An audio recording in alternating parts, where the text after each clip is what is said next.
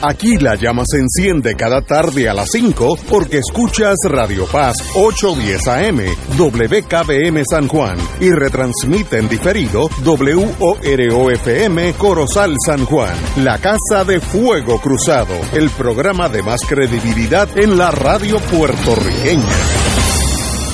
Esta emisora y sus anunciantes no se solidarizan necesariamente con las expresiones que escucharán en el siguiente programa. Son las 5 de la tarde, hora de escuchar Fuego Cruzado, el programa de más credibilidad en la radio puertorriqueña, en las voces de Ignacio Rivera y sus panelistas invitados con su discusión política dinámica e incisiva de los acontecimientos más importantes del momento.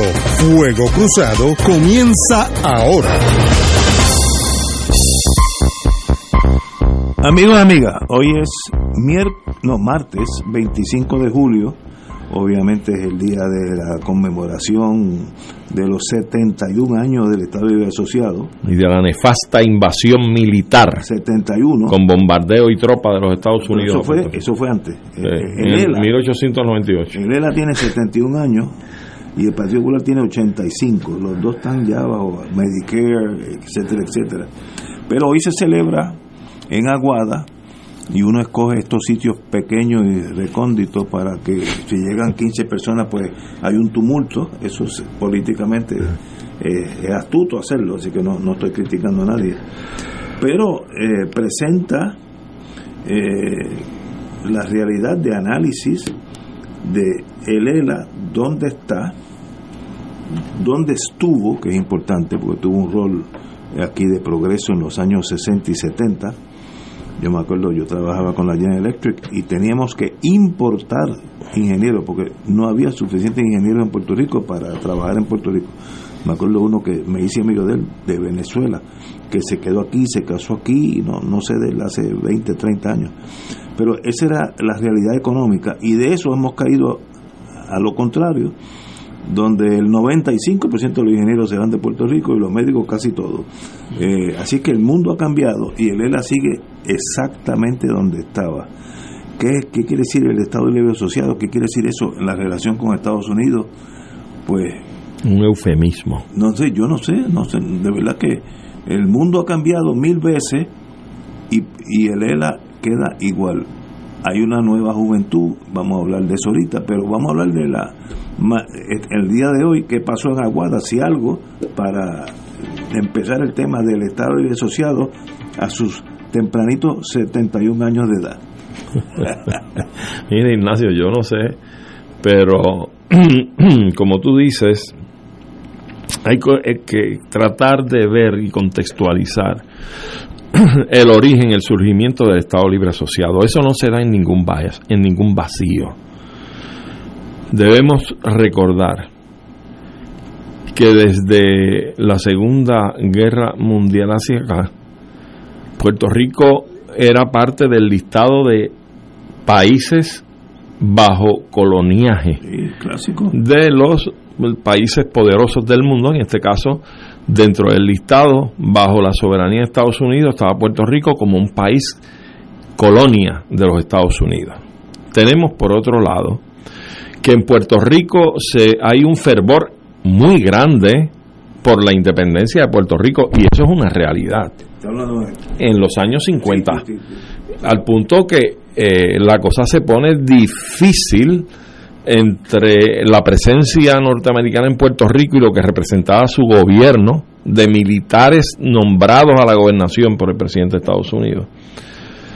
Y eh, las fuerzas independentistas, sobre todo las comandadas por el Partido Nacionalista de Puerto Rico, pues finalmente eh, se va después de una secuela de eventos desgraciados donde la represión atroz contra el independentismo era tan y tan grande que fueron víctimas de asesinatos, de encarcelamientos, etcétera, y todo ese ambiente nos lleva a que se da la revolución del 50 en octubre 30 de 1950 se toma el pueblo de Jayuya, se proclama la República de Puerto Rico en el pueblo de Jayuya, tomándose el cuartel de la policía a sus armas. Eh, y tiene que partir hasta la Guardia Nacional, no tan solo en tropas, sino por aire, me, ametrallando a Jayuya desde el aire, en aviones. Así que fue toda una guerra de independencia. Y eso no se enseña en las escuelas y hay que recobrar lo que es nuestra conciencia histórica para saber qué fue Lela, cómo surge Lela, por qué surge Lela.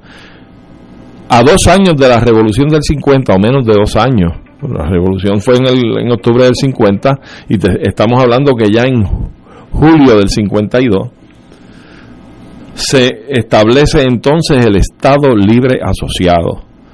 Con ese nombre se le autoriza al pueblo de Puerto Rico a elegir su gobernante, a tener su propia constitución, y los Estados Unidos comparece ante la comunidad internacional en la Organización de Naciones Unidas a establecer que Puerto Rico ha alcanzado su propio gobierno autónomo, que ya debe ser sacado de la lista de países coloniales y la Unión, las Naciones Unidas aceptan esa versión de Estados Unidos, esa postura de Estados Unidos y sacan a Puerto Rico de la lista de países coloniales bajo el mandato de Estados Unidos.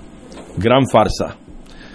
Y gran farsa admitida por los propios norteamericanos que en las Naciones Unidas hace unos años atrás aceptaron que habían engañado a la comunidad internacional y que Puerto Rico no había salido de la de, la lista del listado de colonias de bajo su égida porque ellos son los que mandan en Puerto Rico bajo los poderes del Congreso y son de aplicabilidad todas sus leyes en Puerto Rico así es que esa es la realidad. Además, cuando se crea el ELA para con ese subterfugio y con ese objetivo de Estados Unidos quitarse la presión internacional de rendir cuentas sobre Puerto Rico y su desarrollo hacia su autogobierno y su independencia, a la misma vez, a escasos siete años, triunfa la revolución cubana.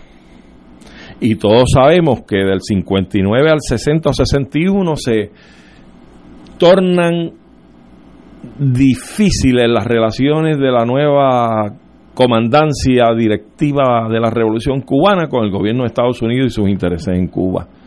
Y entonces Cuba se radicaliza a los ojos de Estados Unidos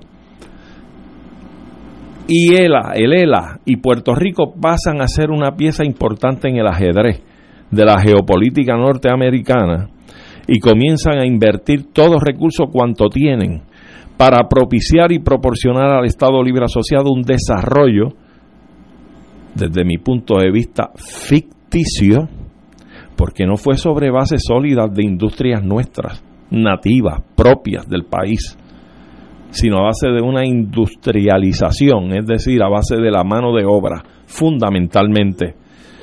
Y ese desarrollo que se va creando en Puerto Rico, la industrialización, la masificación de, fábricas, de empleo, de tecnologías nuevas, nuevas carreteras, automóviles, etcétera, dan una pantalla y venden a Puerto Rico como la vitrina de la democracia en el Caribe. Y auspician las iniciativas de Muñoz como el hombre grande, el hombre de las grandes ideas y lo ubican dentro de una trilogía en la América Latina de los gobiernos socialdemócratas de América Latina, con el auspicio y el apadrinaje de Estados Unidos. Y tuvieron hasta la desvergüenza de que en un aeropuerto, yo no sé si fue Eisenhower, uno de esos presidentes que vino, cuando se dirigió a Muñoz, se dirigió como el primer ministro de Puerto Rico. Es decir, que esta relación ha sido una de engaño desde un principio y lo decimos porque Muñoz y el Partido Popular en su hegemonía política en Puerto Rico a partir del 38, 40, los 50 para acá y el desarrollo de Lela, que sabemos que evidenció los mejores copos electorales en el país, pues también se realizaron plebiscitos como el del 67, otros más en, los, en la década del 70, etcétera. Y como producto de esos plebiscitos se estatuyeron y se establecieron comisiones ad hoc con miembros norteamericanos y puertorriqueños para lograr precisamente a consecuencia de esos plebiscitos hacer los ajustes dentro de la relación de Puerto Rico con Estados Unidos para ampliar el desarrollo del Estado Libre Asociado y ciertas áreas en el desarrollo del Estado Libre Asociado. Ninguna prosperó, ninguna. Y en los últimos años los Estados Unidos, ante la discusión del asunto público de la cosa política puertorriqueña, han sido enfáticos y claros al decir que dentro del Estado Libre Asociado no hay espacio alguno para ninguna mejoría ni desarrollo del Estado Libre Asociado. Así es que, como hemos visto, Puerto Rico realmente, desde que los Estados Unidos, en el mismo 25 de julio, pero de 1898, en que entra a Puerto Rico con una invasión militar a son de bombas y de balas y de tropas, donde hubo guerra, porque esto no fue con aplausos y alfombras rojas, hubo guerra y hubo bajas.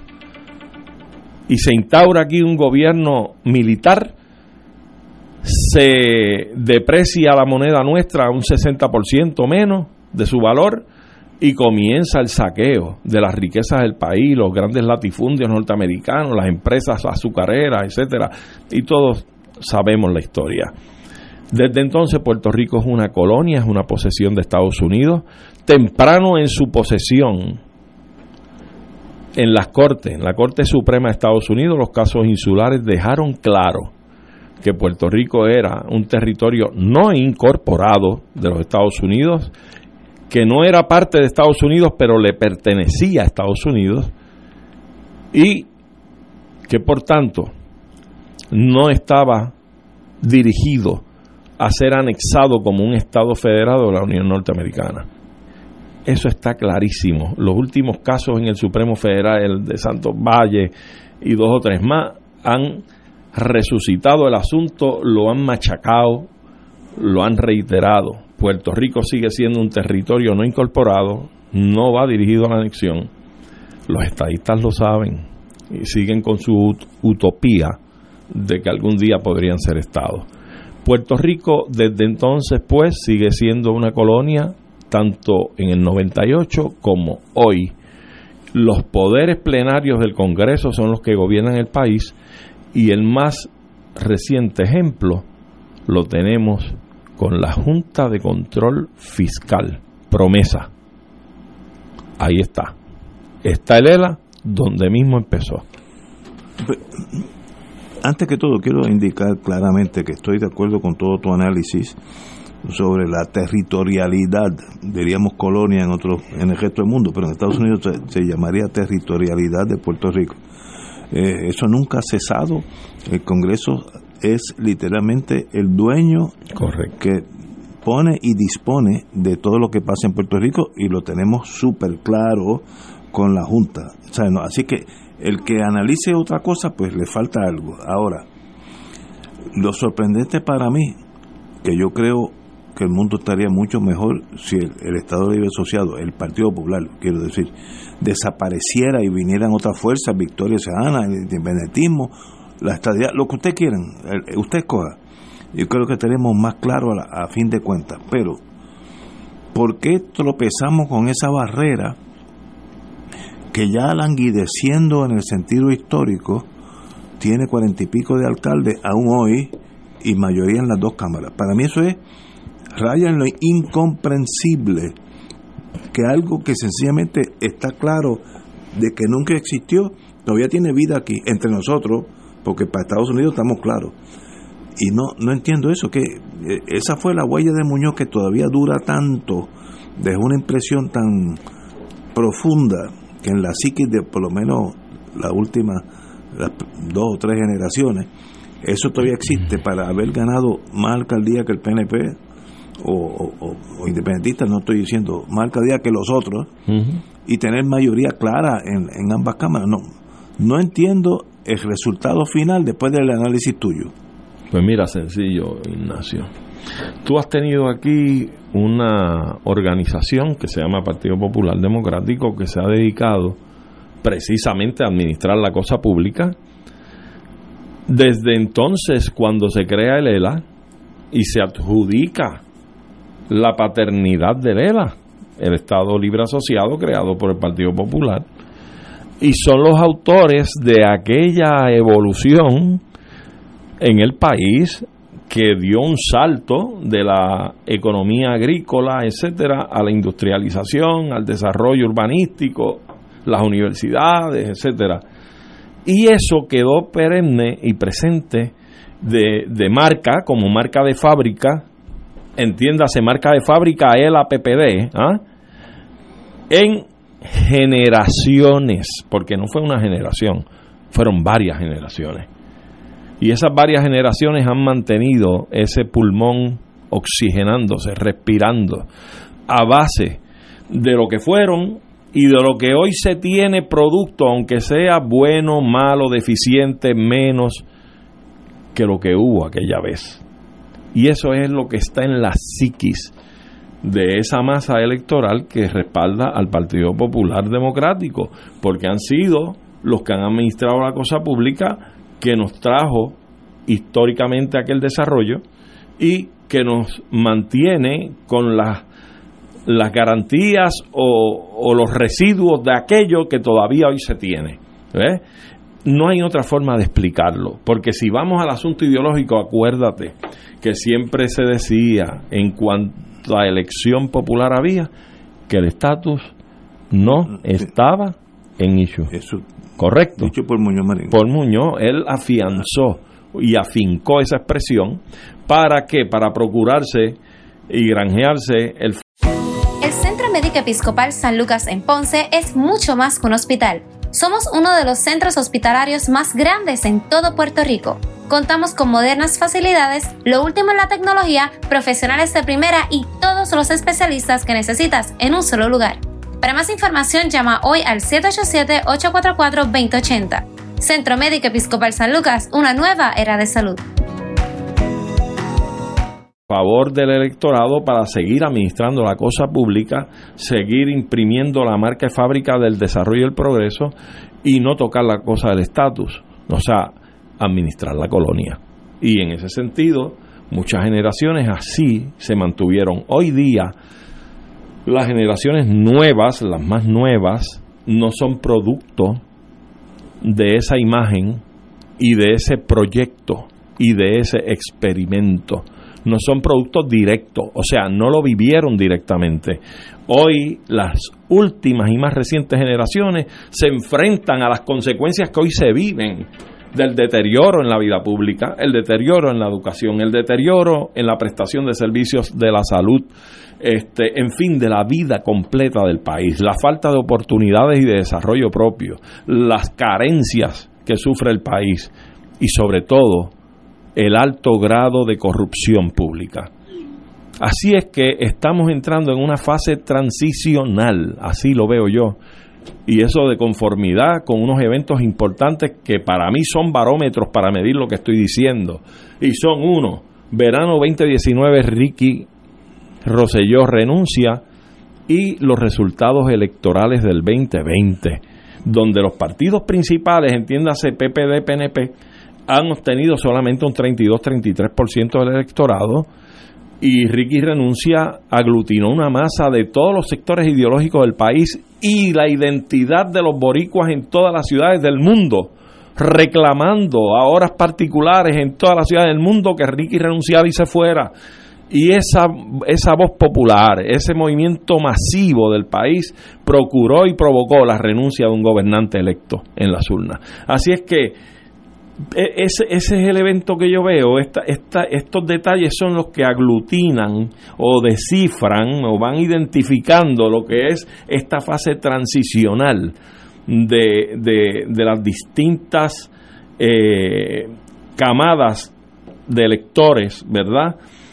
que hoy día los más jóvenes no vivieron ese experimento de desarrollo y alegado progreso ficticio y artificial y que están desvinculados no tan solo de aquel experimento directo, sino que tampoco están vinculados al miedo que les infundaron y le infundieron a toda esa masa electoral de que el camino era este, que el estatus no estaba en hecho, que mirar hacia la independencia era nuestra agonía económica y civil, y que ir a la anexión era lo que en realidad representa que es ahogarnos y que nos traguen y se, se desaparezca nuestra identidad nacional. Así es que esa, esa nueva juventud ya está en desfase, eh, está provocando el desfase, menos electores respaldan a los, a los partidos tradicionales, se ve un auge y un crecimiento de movimientos electorales nuevos, otros tradicionales como el PIB, que siempre han estado ahí y honor a quien honor merece, que hay que ser, eh, hay que tener gratitud con que el PIB ha dado una cátedra de años, de años, de años, manteniendo a la independencia en la trinchera electoral, que nos da nombre, que nos da vigencia, que nos da presencia y además garantiza lo irrenunciable del ideal de la independencia. Gratitud al Partido Independentista puertorriqueño por ello. Y, la cosecha ya la está empezando a ver. Son las nuevas generaciones las que están dando esa transformación de transición entre los que vivieron aquel ejemplo y aquel proyecto y fueron víctimas del miedo y del cuco y los que hoy lo que hacen es ver el desfase, las carencias, los problemas del país y que no tienen miedo. Bienvenido al futuro. Yo noto eso en la juventud de Puerto Rico, cuando digo juventud de 35 años o menos, que aquellas lealtades que nosotros teníamos a nuestros diferentes ideales, que eran absolutas, nosotros pasamos por la Guerra Fría en ese sentido, nos dividimos en tribus, eso eh, eso no lo veo. veo. Es más, veo una dejadez. Muchos de ellos ni están inscritos, tal vez por una reacción negativa a este lodo donde nosotros estamos envueltos todos los días. Y entonces dice, pues yo voy a vivir mi vida, me gradué de lo que sea, trabajo, yo lo veo en mi condominio, los jovencitos trabajan, son gente seria, eh, viven clase media, eh, felices, pero no le veo una chispa de participación política para ningún lado. Yo creo que es un error. algún derrotero, la, vida no solamente para vivir bien, sino eh, es para tener alguna una meta. Pero eso yo creo que va a venir. Lo que sí yo noté, he notado, es la decadencia de los dos partidos mayoritarios. Cuando nosotros éramos chiquititos, el Partido Popular era único ganaba, no, no había que contar los votos. Yo me acuerdo de esas mayorías aplastantes, todos los pueblos, todos los precintos, todo, todo, todo, Partido Popular. En una generación que es la mía, hoy es el partido secundario. Secundario y cuidado, porque después del último gobierno BNP que tuvimos, el anterior a este, donde el pueblo literalmente lanzó a la calle al gobernador de turno, los sellitos, eh, y luego vino la, la, licenciada Vázquez, se me olvidó el nombre ahora, Wanda Vázquez, Garcet. que fue un cuatrenio espantoso, que el Partido Popular no pudo ganarle a esa debacle gubernamental, corrupta porque fueron un montón de gente acusada por corrupción, el gobernador literalmente se tuvo que ir al aeropuerto ICE de Puerto Rico, literalmente eh, Vázquez Cassette fue, hizo lo mejor posible dentro de sus limitaciones, pero no tenía el entronque político que uno necesita para gobernar. Con todo eso el Partido Popular pierde. ¿Qué debilidad estructural tiene ese partido tan eh, en la nada? Que yo creo que a la, buena, a la buena de Dios sería bueno que acabaran de perder y desaparezcan y que salga el tiro por donde salga. Yo no tengo problema de ir a unas elecciones y perder la estabilidad contra la independencia, lo que sea, no tengo problema. Yo yo voy yo voy a seguir viviendo aquí si me permiten vivir aquí. ¿Y por qué no? No, no, no, no, no, es que algunos... pero fíjate, fíjate, eso es un buen punto que tú has tocado, porque refleja el miedo del estadismo antiguo que soy yo que nacimos en la Guerra Fría, tuvimos la muralla de Berlín allí parado, velando el comunismo, que, en esta estación por lo menos la mitad son agentes de la, de la KGB. Aquel mundo, o sea, aquel mundo lo vivimos, no, eso no es contado, lo vivimos. Hubo mucha persecución contra el independentismo, o los que ellos pensaban que eran independentistas por la policía de Puerto Rico, inspirada por el FBI, eso es un hecho, eso pasó.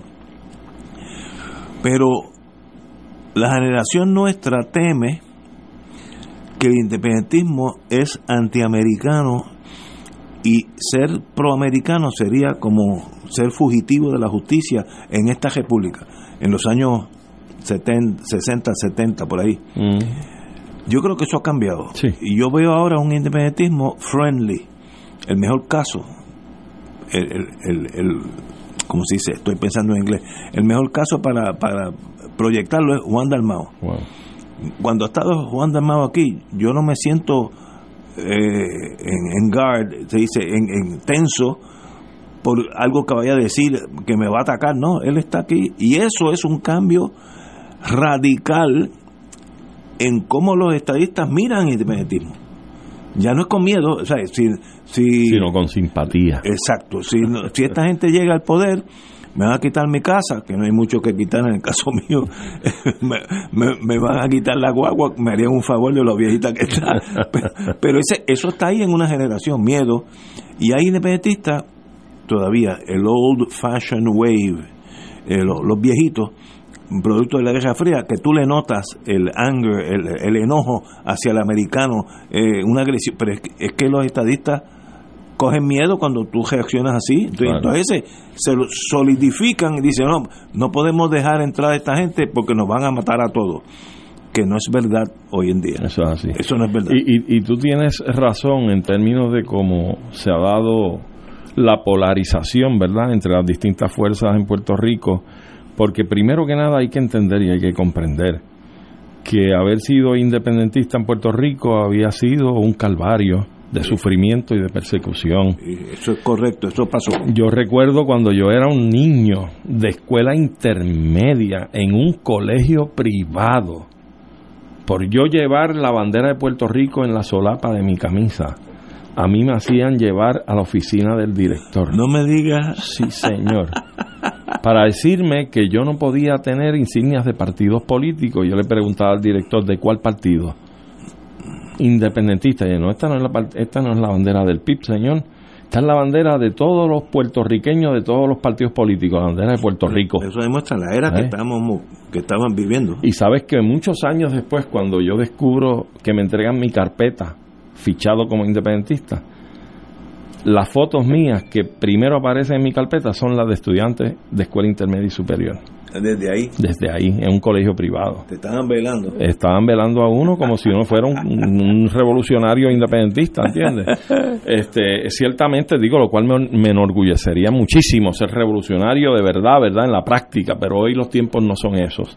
Ciertamente el independentismo a lo que iba, que históricamente fue perseguido, encarcelado, asesinado, pues creó unos resquemores y una Sí, unos o- odios, oye heridas. naturales natural. naturales pero se va avanzando con el tiempo se- mira cógete el caso de Nelson Mandela Sí, 26 años preso, Preso. calendario.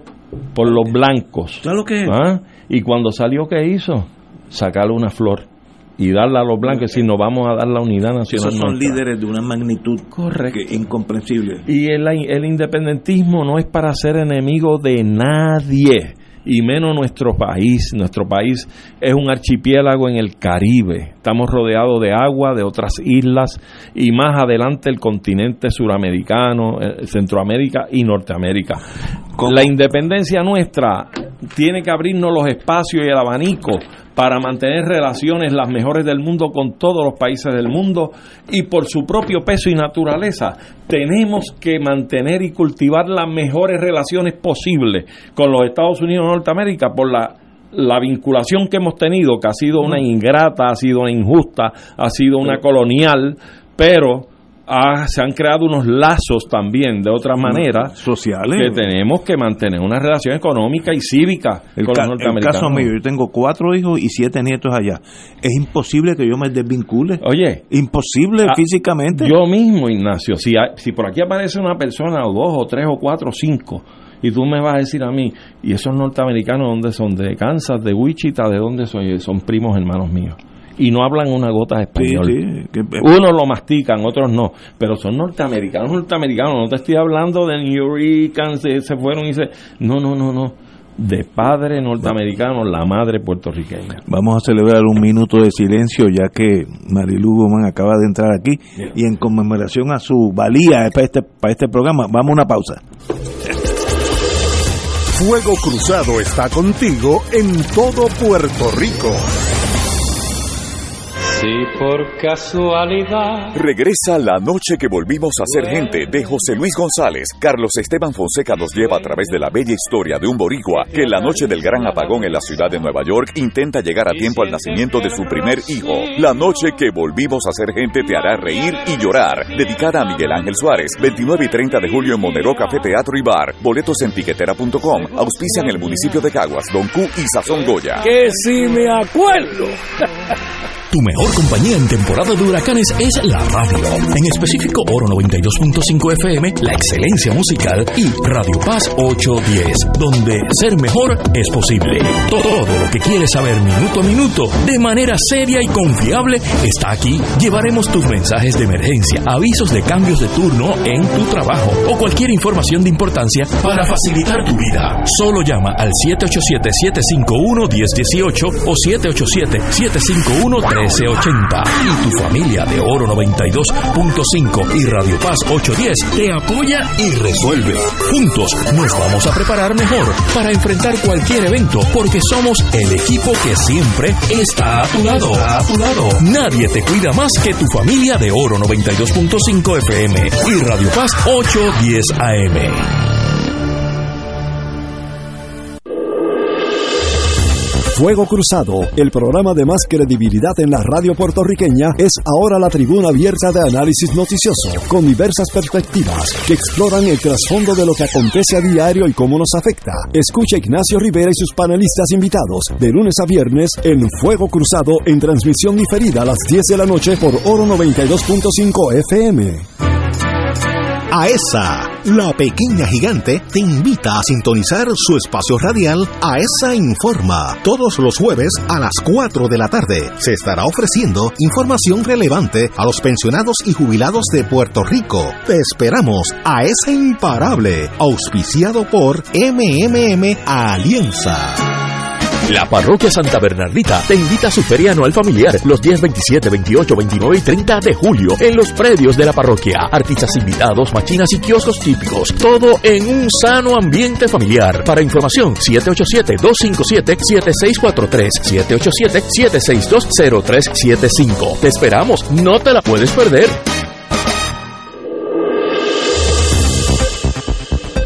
Y ahora continúa Fuego Cruzado. Regresamos, amigos y amigas, a Fuego Cruzado. Antes que todo, un paréntesis de alguien que fue nuestro hermano. Fui socio de él en, mi- en la oficina nuestra por cuatro años.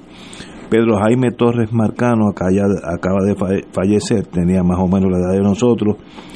Abogado de primera línea, inteligentísimo, con un buen sentido de humor, vivía la vida intensamente, tenía todo lo bueno, buen amigo y acaba de fallecer, así que al licenciado Pedro Jaime Torres Marcano no sabe la- el hueco que nos deja en el alma de todos nosotros, varios amigos de la mesa, porque era de la mesa de Cayo Caribe, eh, hoy me- me- desde por la mañanita me dejaron saber la fatal noticia, así que Pedro Jaime, pronto nos iremos, nos uniremos a ti, habrá un Espero gran... que pronto no. Sí, bueno, sí, yo pronto en el, en el mundo mío puede ser mil años. Aclarado muy bien el punto. ¿eh? Y habrá un colegio de abogados y él estará en la barra conmigo allí. Así que, sí, bien. mi querido hermano Pedro Jaime Torres Marcano. Mira, este Ignacio, yo quiero unirme a la nota luctuosa y de pésame a la familia de, de PJ, como le conocíamos siempre. PJ tenía la característica de que siempre tenía una sonrisa a flor de labio y siempre estaba bromeando con algún chiste o alguna anécdota.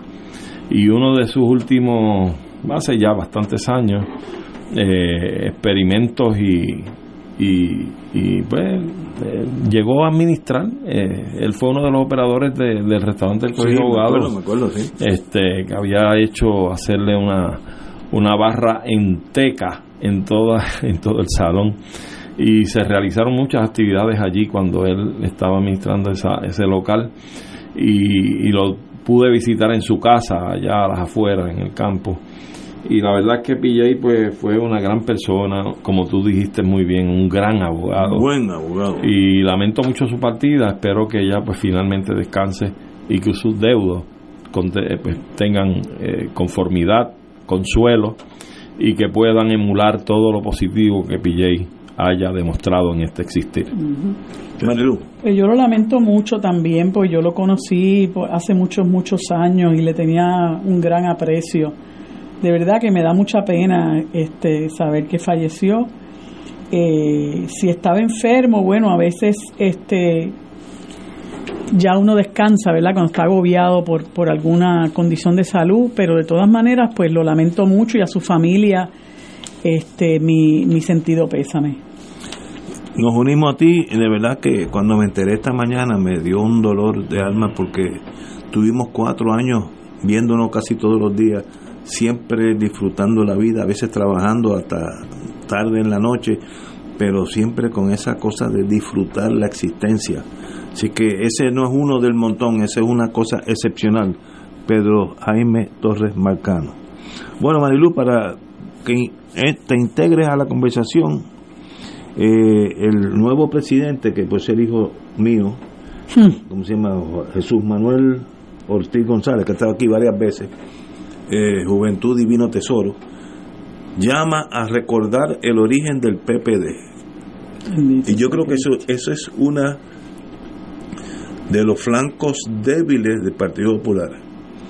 No hay que buscar los orígenes, hay que buscar el futuro Ah, el PNP ha ganado, ha perdido. yo no estoy interesado en lo que fuimos, estoy interesado en lo que vamos a hacer en el 24. Ganamos o perdemos. Eso es importante. Pero yo veo que el Partido Popular se siente cómodo recordando la historia.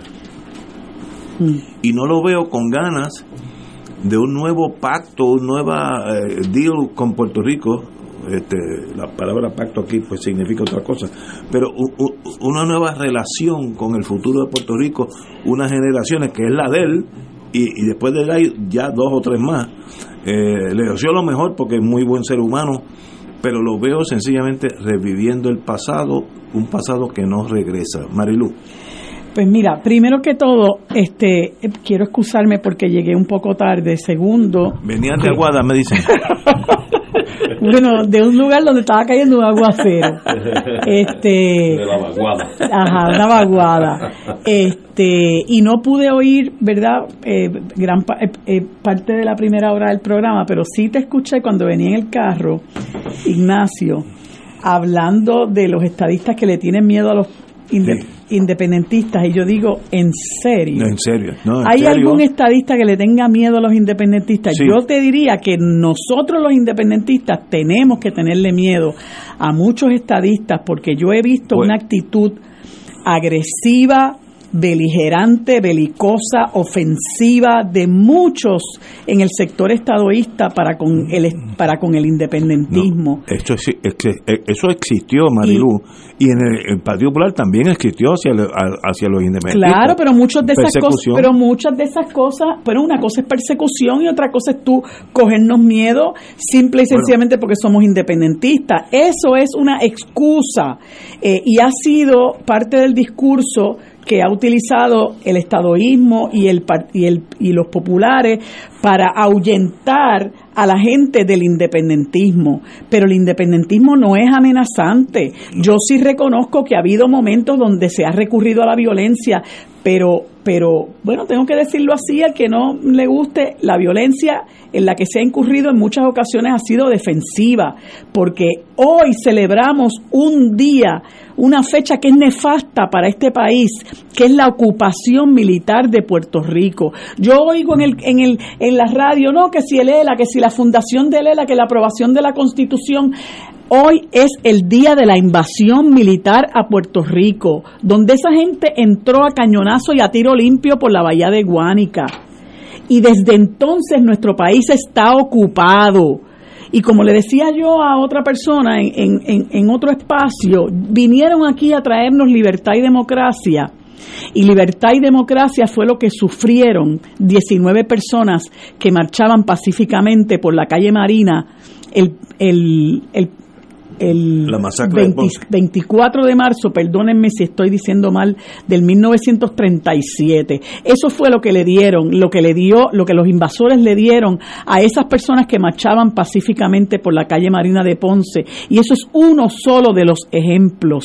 La represión cruenta que se desató contra el independentismo, que continúa hasta nuestros días, porque Filiberto eh, Filiberto Ojeda Ríos lo asesinaron y lo dejaron desangrarse en el, el 23 de septiembre. Escogieron nada más y nada menos que el 23 de septiembre del 2005. Pero para poderse, para poder justificar esa represión, para evitar que la gente le hiciera caso a la prédica independentista, empezaron a meterle miedo a la gente con el independentismo y a llamarnos violentos y a llamarnos terroristas y a llamarnos de todo. Pero realmente eh, yo, yo pienso que los independentistas, como decía en un momento dado el Che, el revolucionario está motivado por verdaderos sentimientos de amor. Si nosotros no amáramos nuestro país, no seríamos independentistas. Lo estaríamos vendiendo pedazo a pedazo, como hace Pierluisi y toda la camarilla esa que, que, se une a él. Eh, y, tengo, que, tengo que tomar excepción de, ese, de, ese, de esas expresiones, porque eh, yo no concibo que ningún estadista con lo, con lo agresivos que son muchos de ellos, ¿verdad? Este, y con lo nada amenazante que resulta el independentismo en este país, le pueda tener miedo a una persona por el hecho de que es independentista, como no sea plantear eso para que la gente siga eh, eh, utilizando eso de excusa para rehuir escuchar la, el mensaje que, que los independentistas queremos transmitirle al país, porque yo le tengo más miedo yo le tengo más miedo a lo que ocurre hoy día con, nuestro país, que lo están vendiendo canto a canto, que lo están desmantelando pedazo a pedazo, que están em, eh, eh, eh, reprimiendo a todas las personas que están luchando por salvar el país, que hay personas que violentan las leyes en el país de manera impune, a la corrupción rampante que saquea el dinero que le hace falta a la gente vulnerable en este país, a eso yo le tengo miedo. A eso sí que yo le tengo miedo. Y, y, nadie tiene razón ninguna Nadie, 21 de marzo del 37, gracias.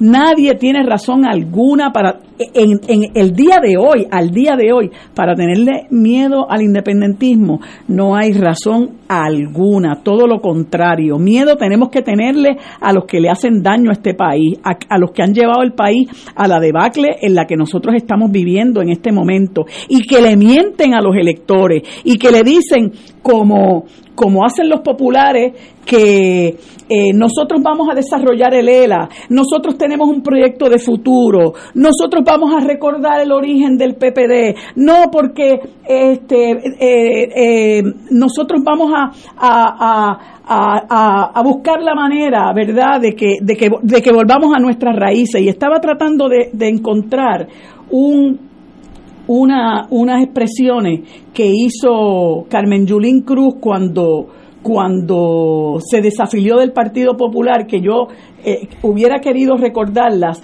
donde ella decía, entre otras cosas, además de que los populares viven de la nostalgia, porque están viviendo de lo, del pasado, de lo que, de lo que fue el, el, el, el país en una ocasión, no, no, lo, no lo puedo encontrar. Eh, pero eso fue una de las cosas que ella planteó, que esto es un, un partido que vive de la nostalgia, que se regodea en el pasado y ya el pueblo necesita que se acaben de enfrentar al presente y reconozcan que en, en, en grandísima medida lo que es nuestro país hoy día se lo debemos a ellos, se lo debemos a que ellos traicionaron lo que era el, el, lo que animó a la creación de ese Partido Popular. Ese PAN, Tierra y Libertad, que en un momento quizá tuvo una razón de ser, eso dejó de existir ya, eso no tiene ningún sentido al día de hoy. Y por eso, cuando tú citas lo que dice Jesús Manuel Ortiz, que yo pienso que es un muchacho bien intencionado, pero, pero eso no necesariamente lo, lo habilita para dirigir los destinos de este país. Eh, cuando yo escucho lo que él lo que él menciona como lo que dicen muchísimos otros de que hay que fortalecer el partido de que el Partido Popular eh, Democrático tiene que ganarle al PNP tú vas a ver que lo único que sale de la boca de este liderato es el partido. En la boca de ellos no está la frase el país. Ellos lo que quieren es fortalecer el partido, ganar adeptos para ganarle al PNP y seguir coadministrando la colonia. Y entonces en el caso de los estadistas, desde el 1969, cuando juramentó Ferrer, le están ofreciendo la estadidad al país y cada día la estadidad más, está más, más cerca, cada día está más cerca y la realidad es que la estadidad está cada día más lejos. No me diga eso, Marilu, que estamos Mira, y entonces para terminar, perdón, este y, y, la tristeza es que ambos están recurriendo a esa eh, a ese discurso, a esa narrativa para seguir engañando a la gente que lo sigue y yo creo que ya es hora, ¿verdad? 50 y casi 55 años, 54 años de turnarse en el poder, la gente tiene que saber que ambos nos han nos han traído hacia donde estamos hoy y la gente necesita decir, bueno, es momento de que miremos para otro lado si de verdad nosotros queremos salvar el país. Para que tú veas lo que es el imperio, Marilu. Hmm. Un agente federal me escribe de ti y mira lo que es una persona de inteligencia. Tremendo análisis de Marilu. Excelente, very true esto es, este es el enemigo entre, entre no, para que tú veas cómo pues mira, a lo mejor no lo es. Es que ya pasamos esa época. A lo mejor no es mi enemigo. es que dice, ese, su, ese quizás es su trabajo en un momento dado. Mira, yo te voy a ser bien franca y con esto le doy la, la, la, la palabra a, a Arturo. este, yo no, yo no favorezco eh, la, la, permanencia de las instituciones federales en este país, eh, pero yo tengo que agradecerle y lo tengo y lo digo como lo siento. Yo tengo que agradecerle al FBI y a y a, y a Stephen Muldrow que nos haya ayudado a empezar a limpiar la casa. Eh, teníamos que tenemos que empezar a limpiar la casa y hay que empezar a recoger mucha de esta este escoria que tenemos en este país. Eh, así que mientras estén aquí y puedan ayudarnos en ese que me paga por Bici nueva, yes. Mis vecinos están cansados de que se vaya la luz todo el tiempo. Por eso les comparto energía de la buena. Winmar Home. ¿Qué jugosa está esta carne? Chequeate. ¿Qué maromarán donde la carne no es fresca? La traerán de sitios fritos. Tienen una pistola de fuego. O con un mago. Descongelus totalus. En Wendy's encuentras frescura y calidad desde siempre. Con carne de aquí, la carne fresca de Wendy's tiene un sabor insuperable. Solo Wendy's puede decir esto. ¿Quién es el colorista famoso de Drew? Me. Y el nuevo Garnier Nutrice, con cinco increíbles aceites de frutas, nutra a la vez que da color. Oh. Cubre las canas para un color más intenso y renovado. Nutrice, cabello nutrido, mejor color. De Garnier, naturalmente.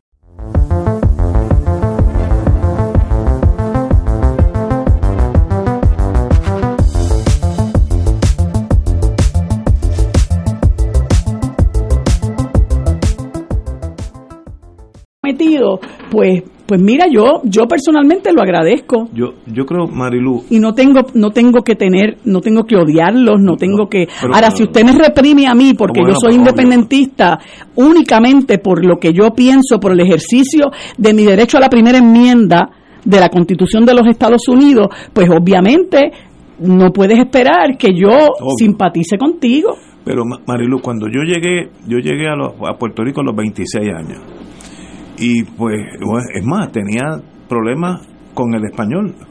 Algunos dicen que todavía lo tengo, pero tal vez, tal vez exageren algo. y yo estaba estudiando Derecho y yo tropecé con el, independentismo radical de aquellos años de la Guerra Fría. Que cuando nosotros ganemos, estaba hablando de compañeros que los quiero mucho, porque hoy somos hermanos cuando nosotros ganemos el paredón es para todos ustedes, etcétera, etcétera.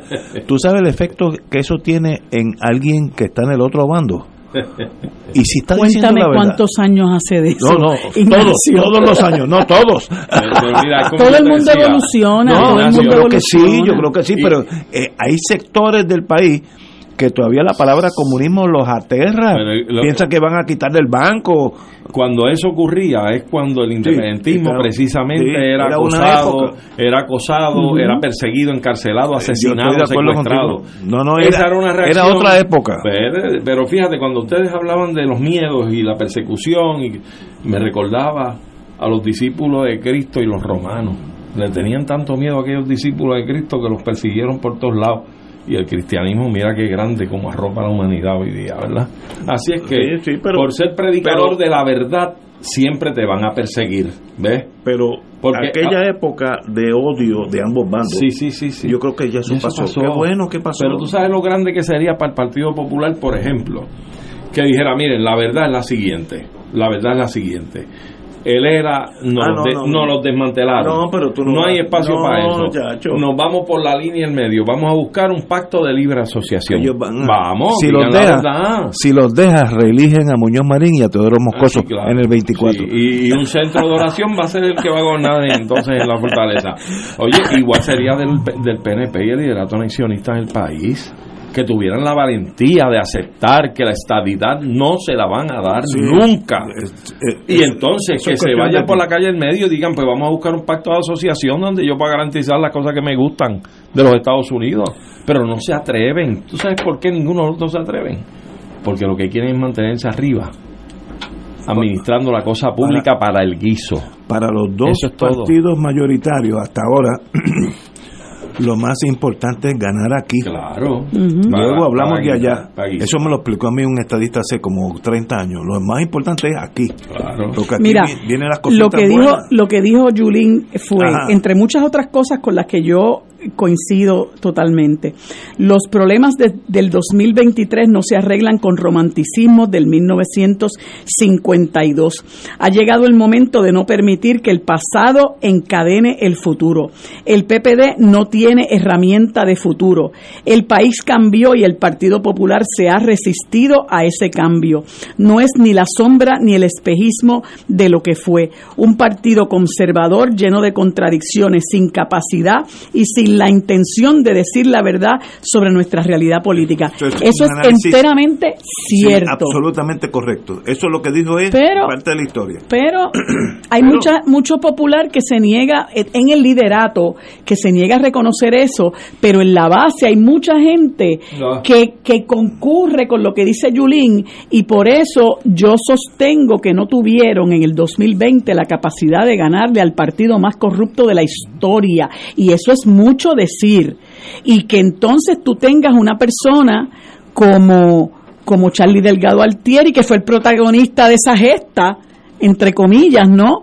Que decir que va, que sin encomendarse a nadie, a asumir otra vez esa ese derrotero, pues uno dice, pues pues el último que, que salga que apague la luz. Yo, bueno, de, de Charlie podemos hablar un poquito, pero lo más, está hay esperanza, Marilu, hay esperanza. En, en el, en el Partido Popular, José Luis Dalmao, presidente del Senado, aboga por un pacto que incluye el ELA.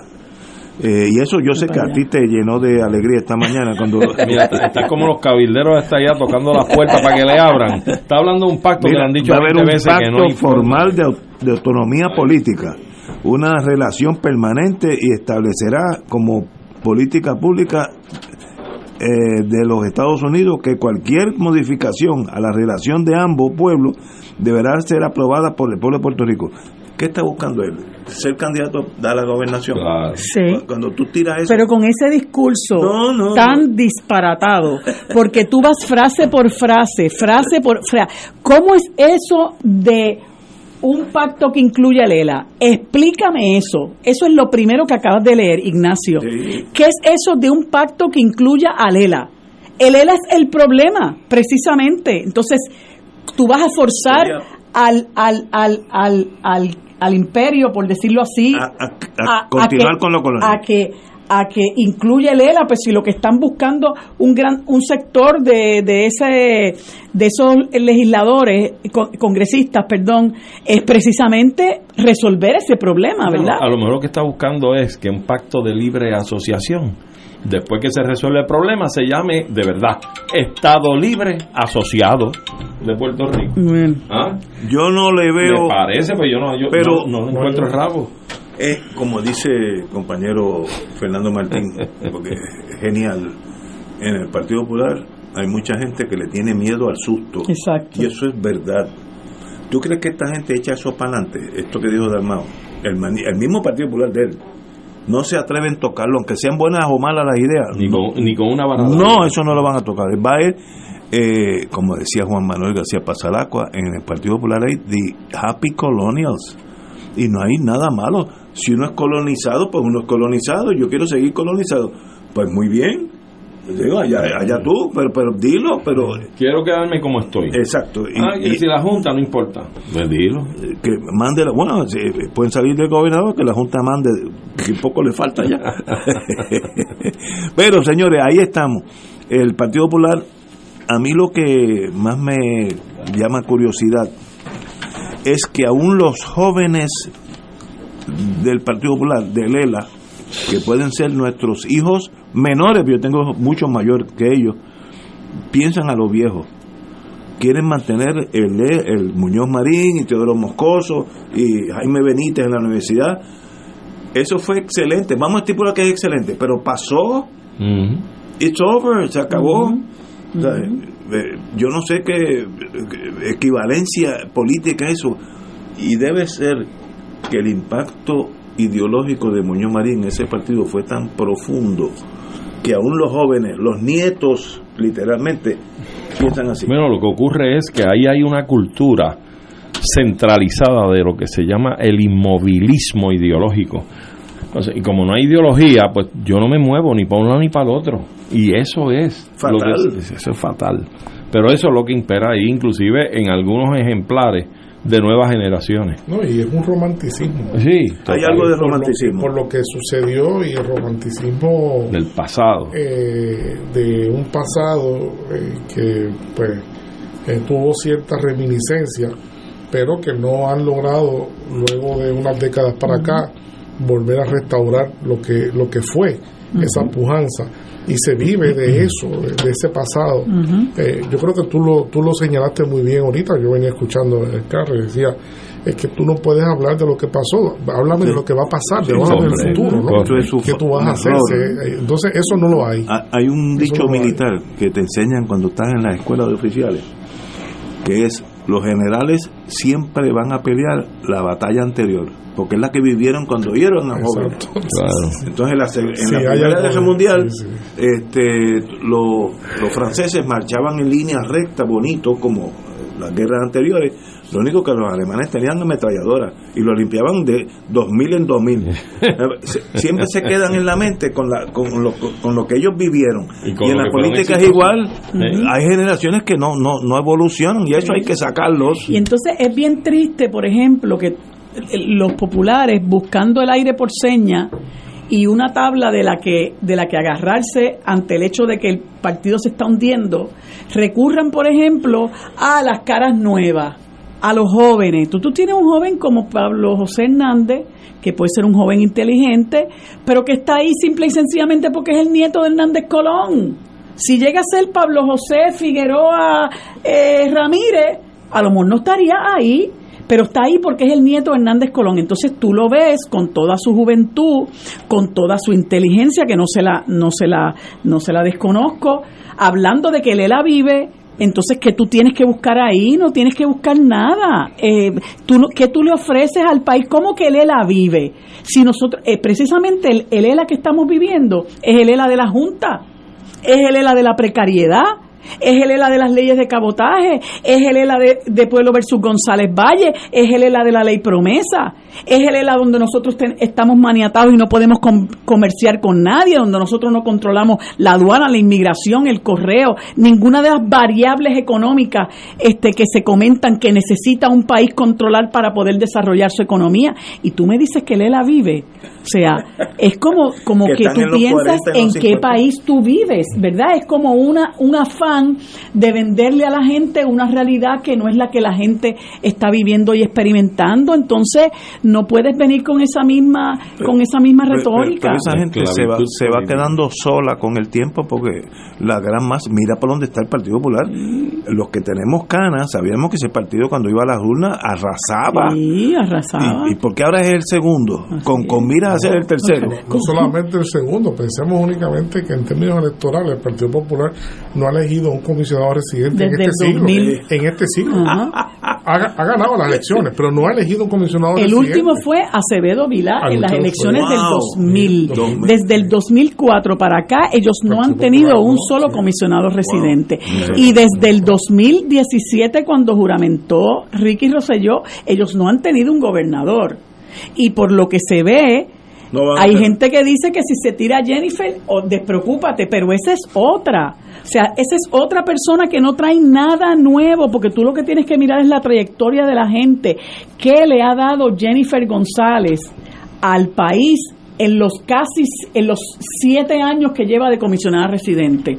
Como no sea relaciones públicas de conseguir estos fondos de que pero la calidad de vida de nosotros los puertorriqueños sigue siendo una calidad de vida precarizada. Nosotros no podemos ahora Ah, cada, vez más, precarizada. Entonces tenemos la amenaza de que un individuo como Trump, que ella es, eh, ¿verdad?, eh, republicana, vuelva a ganar otra vez este y es una persona que pues pues francamente lo único que tiene entre ceja y ceja es alcanzar la estadidad y tú no la oyes diciendo absolutamente nada sobre estos pleitos que tiene que está enfrentando Donald Trump ahora dos de los cuales son de naturaleza criminal. Y, uno de ellos muy serio no no, dice nada porque ella busca vela la guira ve y, y, y vela cómo colarse para evitar lo que le trae lo que lo que le trae mucha controversia, pero como, como es guapetona, ¿no? Eh, y tiene arraigo en su partido, pues la gente cree que podemos tener algún tipo de esperanza con ella y es pintura y capota también.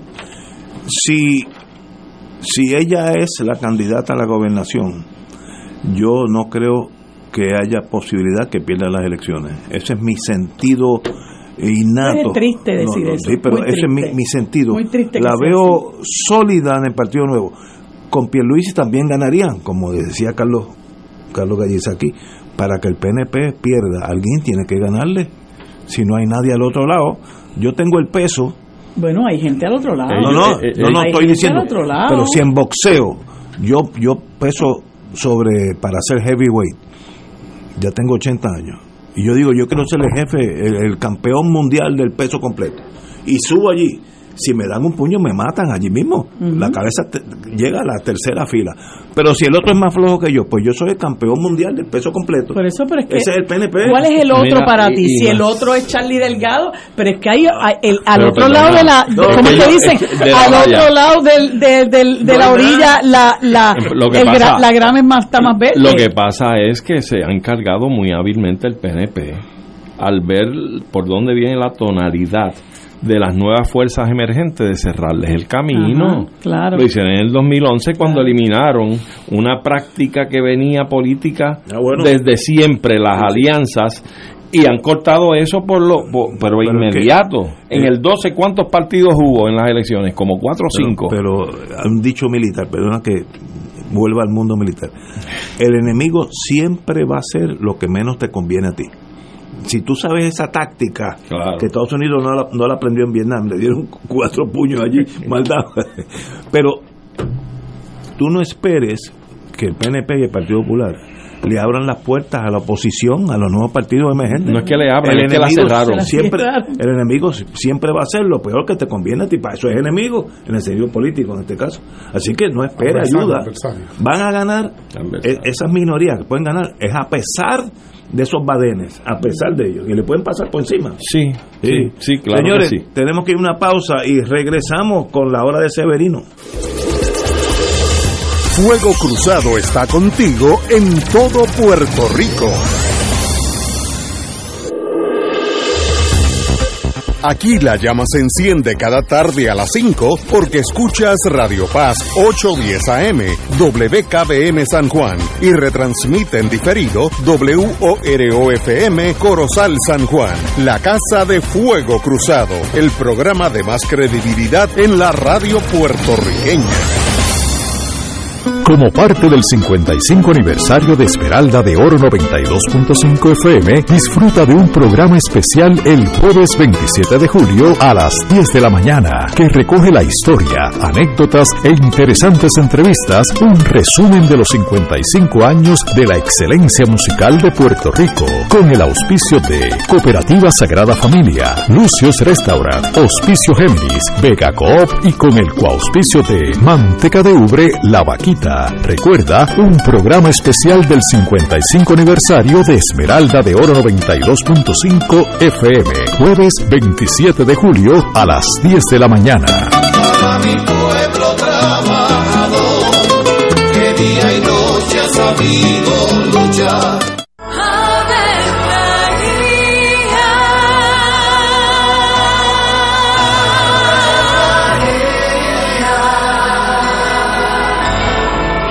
ángel del Señor anunció a María. Y ella concibió por obra del Espíritu Santo. Dios te salve María, llena eres de gracia, el Señor es contigo. Bendita tú eres entre todas las mujeres, y bendito es el fruto de tu vientre Jesús. Santa María, Madre de Dios, ruega por nosotros pecadores, ahora y en la hora de nuestra muerte. Amén. He aquí la esclava del Señor. Hágase en mí según tu palabra. Dios te salve María, llena eres de gracia, el Señor es contigo. Bendita tú eres entre todas las mujeres y bendito es el fruto de tu vientre Jesús. Santa María, Madre de Dios, ruega por nosotros pecadores, ahora y en la hora de nuestra muerte. Amén. Y el Verbo se hizo carne. Y habitó entre nosotros. Dios te salve María, llena eres de gracia, el Señor es contigo. Bendita tú eres entre todas las mujeres, y bendito es el fruto de tu vientre Jesús. Santa María, Madre de Dios, ruega por nosotros pecadores, ahora y en la hora de nuestra muerte. Amén. Ruega por nosotros, Santa Madre de Dios. Para que seamos dignos de alcanzar las promesas de nuestro Señor Jesucristo. Oremos. Derrama, Señor, tu gracia sobre nosotros, que por el anuncio del ángel hemos conocido la encarnación de tu Hijo para que lleguemos por su pasión y su cruz a la gloria de la resurrección, por Jesucristo nuestro Señor. Gloria al Padre, al Hijo y al Espíritu Santo. Como era un principio, ahora y siempre, por los siglos de los siglos. Amén.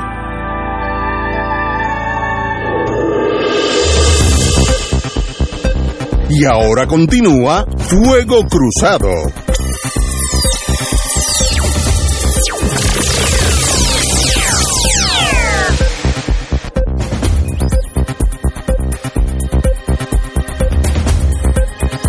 Regresamos, amigas, amigas. Se nos había olvidado y, pido disculpas un evento que también fue trágico y a la misma vez importante en el sentido histórico, que es el Cerro Maravilla y los asesinatos de estos dos jovencitos que empezaron. Arnaldo Darío Rosado y Carlos Soto Arribí. Que mueren vía una encerrona que hizo la Policía de Puerto Rico, la unidad de inteligencia, por un agente encubierto. Eh, sencillamente, pues una tragedia y hay que revivirla para no olvidar las cosas que nos pueden pasar si no tenemos control de las emociones o del gobierno. Marilu. Bueno, pues son 45 años de ese asesinato vil, ¿verdad? De dos jóvenes que fueron entrampados por un agente encubierto para llevarlos supuestamente a derribar unas torres en, en Villalba, en lo que se conoce como el Cerro Maravilla. Eh, lo que se conoce de la investigación que se hace, que dicho sea de paso, fue una investigación eh, que se realizó durante la presidencia del Senado de Miguel Hernández Agosto y la condujo el, el fiscal especial Héctor Rivera Cruz, hoy fallecido, Hernández Agosto también, ¿verdad?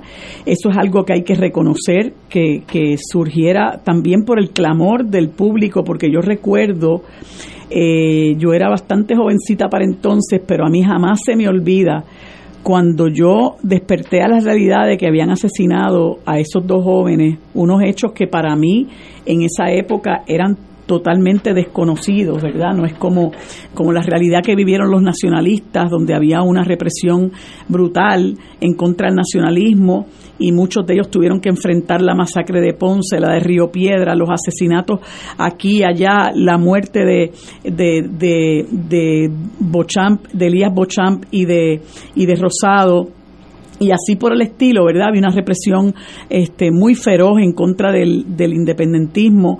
Eh, para mí eso fue una, ¿verdad? Una, una, una experiencia y una noticia eh, que me alarmó y recuerdo la primera, primera persona que yo escuché que levantó la voz y dijo esto es un asesinato político fue a Juan Maribras. A mí eso nunca se me olvidó. Eh, y, y, y, y, hubo reclamo de la ciudadanía, particularmente del sector independentista.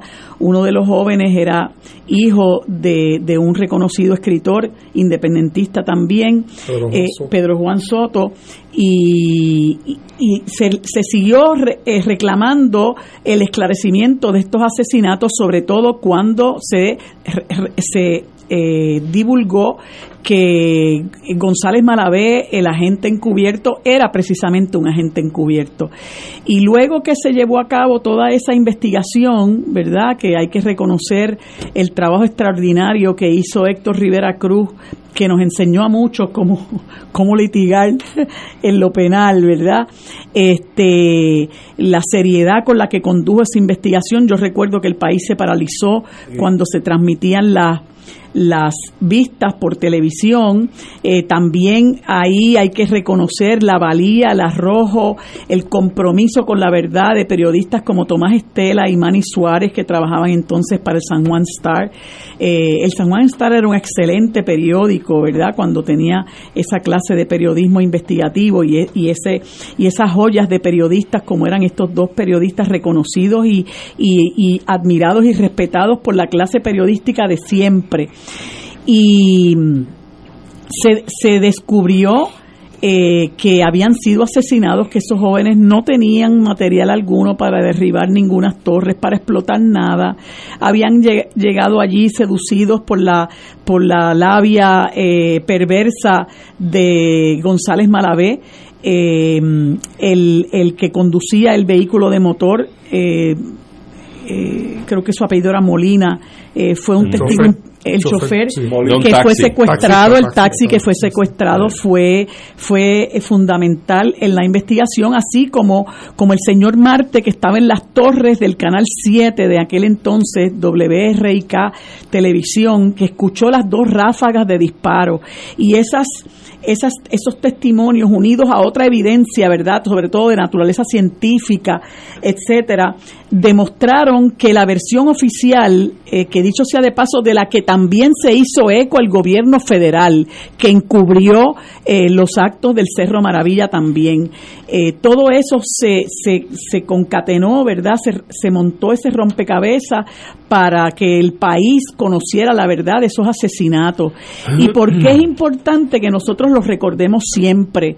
Bueno, porque nuestra gente tiene que saber que aquí el independiente ha sufrido a lo largo de su historia este, el asesinato político eh, y que no solamente fueron los jóvenes Carlos, Carlos Arnaldo Darío Rosado y Carlos Soto Arribí, eh, ha, habido otros asesinatos políticos, eh, algunos de los cuales este, realmente no han sido esclarecidos. Y yo creo que esto es una página muy triste en nuestra historia. Hoy se conmemoran 45 años, pero pero yo pienso, igual que los que sé que piensan mis compañeros aquí, que esto es un evento que además de trágico y triste es un evento que nos que, que eh, estas esta y otras generaciones tienen que conocer porque una de las cosas que puede ayudarnos a explicar nuestro presente es conocer nuestro pasado y lamentablemente eh, pues los partidos que nos han gobernado nos han querido vender una historia eh, que no es la historia, ¿verdad? Que,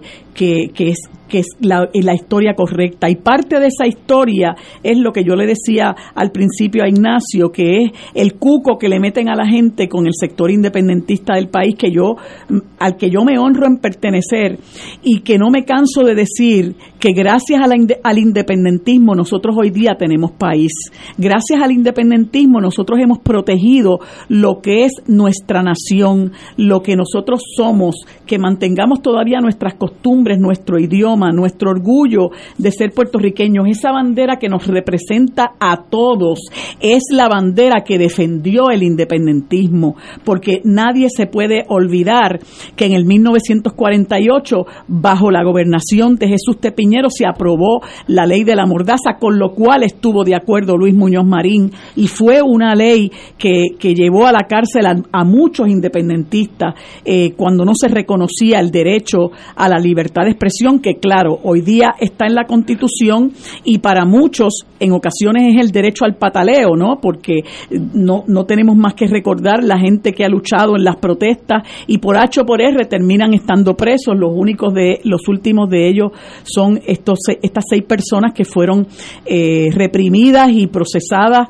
eh, por intervenir eh, y dar a respetar y proteger nuestros recursos naturales en, en la invasión que hay en, en la parguera. Pero pero si esa esa esa esa muerte, ¿verdad?, tan, tan insensata de los asesinatos del Cerro Maravilla nos sirven a nosotros para crear conciencia de lo importante que es eh, eh, defender aquello en lo que creemos contra todo enemigo interior o exterior, pues uno, uno y redoblar, ¿verdad?, los esfuerzos por seguir luchando por aquello en lo que creemos y por salvar a nuestro país, pues esas, esas muertes eh, no, no serán en vano. Mira, este, brevemente, Ignacio, parte de lo que ha dicho Marilu es importante destacar que todo eso se significa, se significa bajo el comando de una ganga de policías al mando del gobernador entonces Carlos Romero Barceló, comandante en jefe de las fuerzas del país. Y es importante destacar que, en primer término, como consecuencia de todo ese proceso investigativo de vistas públicas y demás, hubo procesamientos judiciales que mandaron a la cárcel a muchos de estos personeros que cometieron este vil crimen contra estos jóvenes independentistas. Pero es importante darle algún tipo de contenido o contextualización a los eventos de este sangriento día. ¿Y por qué es probable que el FBI haya mapuchado la verdad en este caso que sale y surge como producto de esta investigación? Porque miren, evidentemente, 21 días antes de este asesinato, Romero Barceló entonces gobernador del país, celebraba el 4 de julio frente al Capitolio de Puerto Rico y la impresión en sus declaraciones internacionales siempre había sido que Puerto Rico era un país que atesoraba la relación con Estados Unidos, que buscaba la anexión, él era un gobernador que creía en la anexión del país a la Unión Federal de Estados Unidos. Y en fin, esa era su imagen, pero esa imagen se rompe ese día 4 de julio del 78, cuando Nidia y Pablo Marcano irrumpen en el consulado de Chile en San Juan, secuestran allí al cónsul de Chile y exigen la escarcelación de todos los presos políticos puertorriqueños en las cárceles de Estados Unidos. Esa noticia rompió y dio la vuelta al mundo. Hubo cobertura internacional. A Estados no tan solo Estados Unidos, a, Romero Barceló como personero de los Estados Unidos y su presencia en Puerto Rico, se les aguó la fiesta. Dio al traste con la impresión que quería y había mantenido a los otros medios el gobernador de Puerto Rico. 21 días después viene el evento del Cerro Maravilla y fue el contragolpe. Fue el contragolpe al secuestro de Pablo y Nidia que dio la vuelta al mundo estableciendo que sí había lucha independentista en Puerto Rico. Y las primeras declaraciones de Romero cuando ocurre esta atrocidad es declarar héroes a los policías. Por ese bandidaje y ese asesinato en el Cerro Maravilla. Luego hace buche y se rehúsa las investigaciones pro forma que hace usted. Que un me paga por cada referido. Bici nueva, yes. Mis vecinos están cansados de que se vaya la luz todo el tiempo. Por eso les comparto energía de la buena. Winmar Home. Nuevo Gouda King con aros rellenos de queso de bola, doble carne a la parrilla y crujiente bacon. ¡Mmm! ¡Qué sorpresa! En Burger King. El Centro Médico Episcopal San Lucas en Ponce es mucho más que un hospital. Somos uno de los centros hospitalarios más grandes en todo Puerto Rico. Contamos con modernas facilidades, lo último en la tecnología, profesionales de primera y todos los especialistas que necesitas en un solo lugar.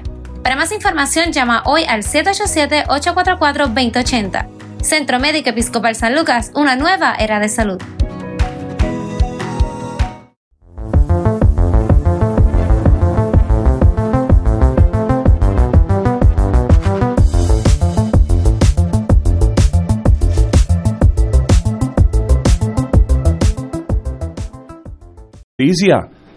Son para validar una actuación correcta por parte del Estado en unos eventos como estos.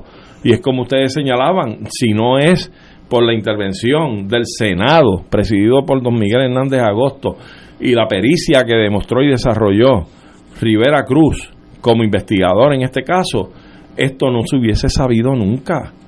Así es que precisamente ahí está la píldora de que el FBI pudo haber amapuchado la verdad del caso porque definitivamente tenía colitas que mojar en todo este asunto por lo del 4 de julio con Pablo y con Nidia Mercano.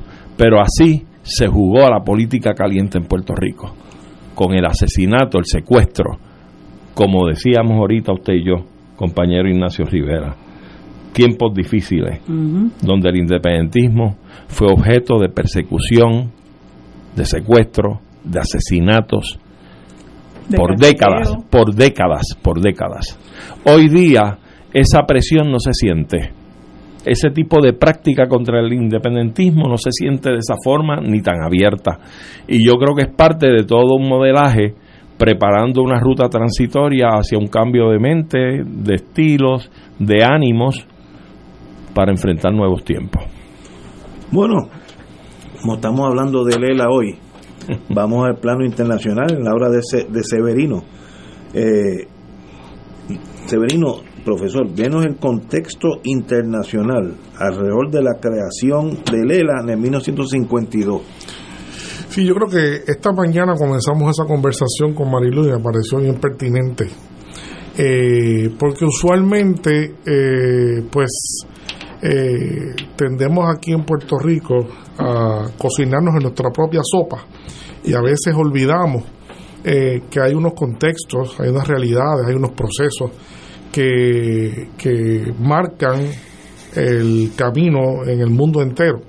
Eh, eh, la creación de Lela no se puede desvincular de lo que fue la, el surgimiento del proceso de descolonización, como se conoce, creado por la organización entonces muy joven de la Organización de las Naciones Unidas.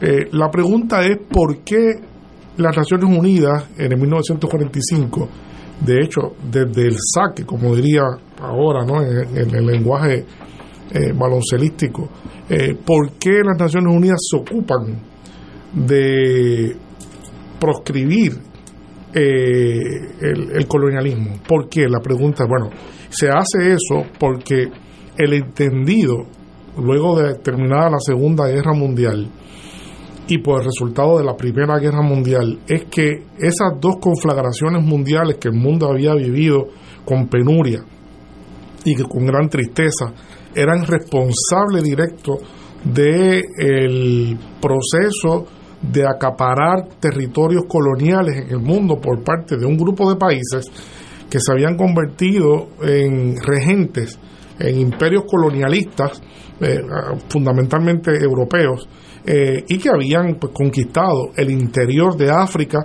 se la habían repartido en el siglo, a finales del siglo XIX eh, y, de, y de Asia.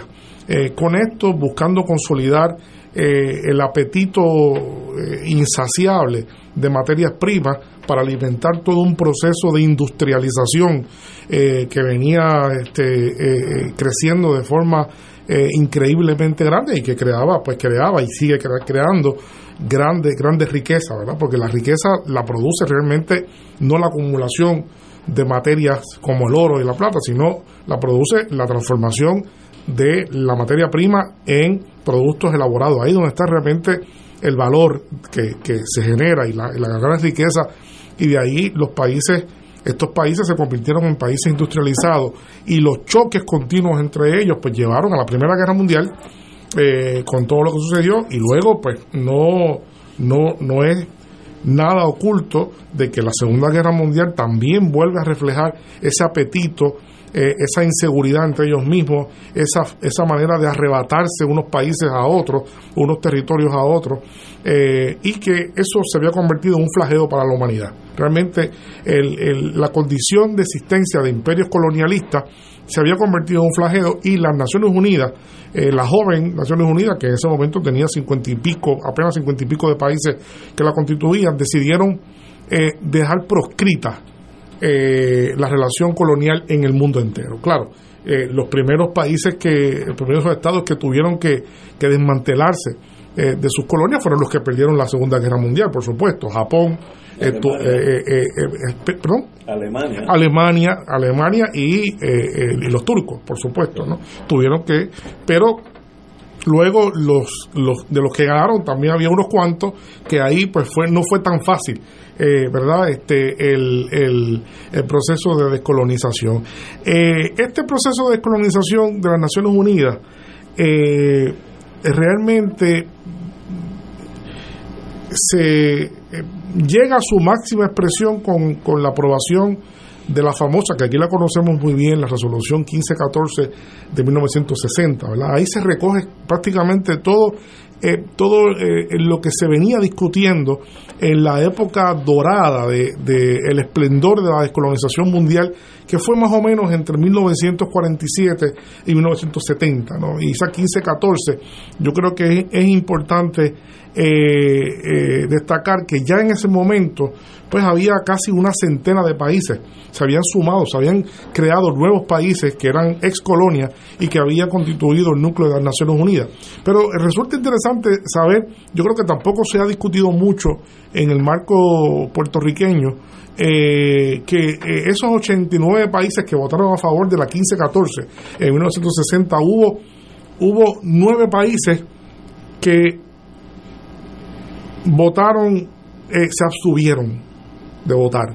Y es interesante repasar eso históricamente hablando. ¿Quiénes fueron los que se, abstuvieron? Es interesante, aquí está la, lista. Número uno, Australia, que en ese momento pues, Australia era un país básicamente a medio camino, era una, una colonia, eh, ¿verdad?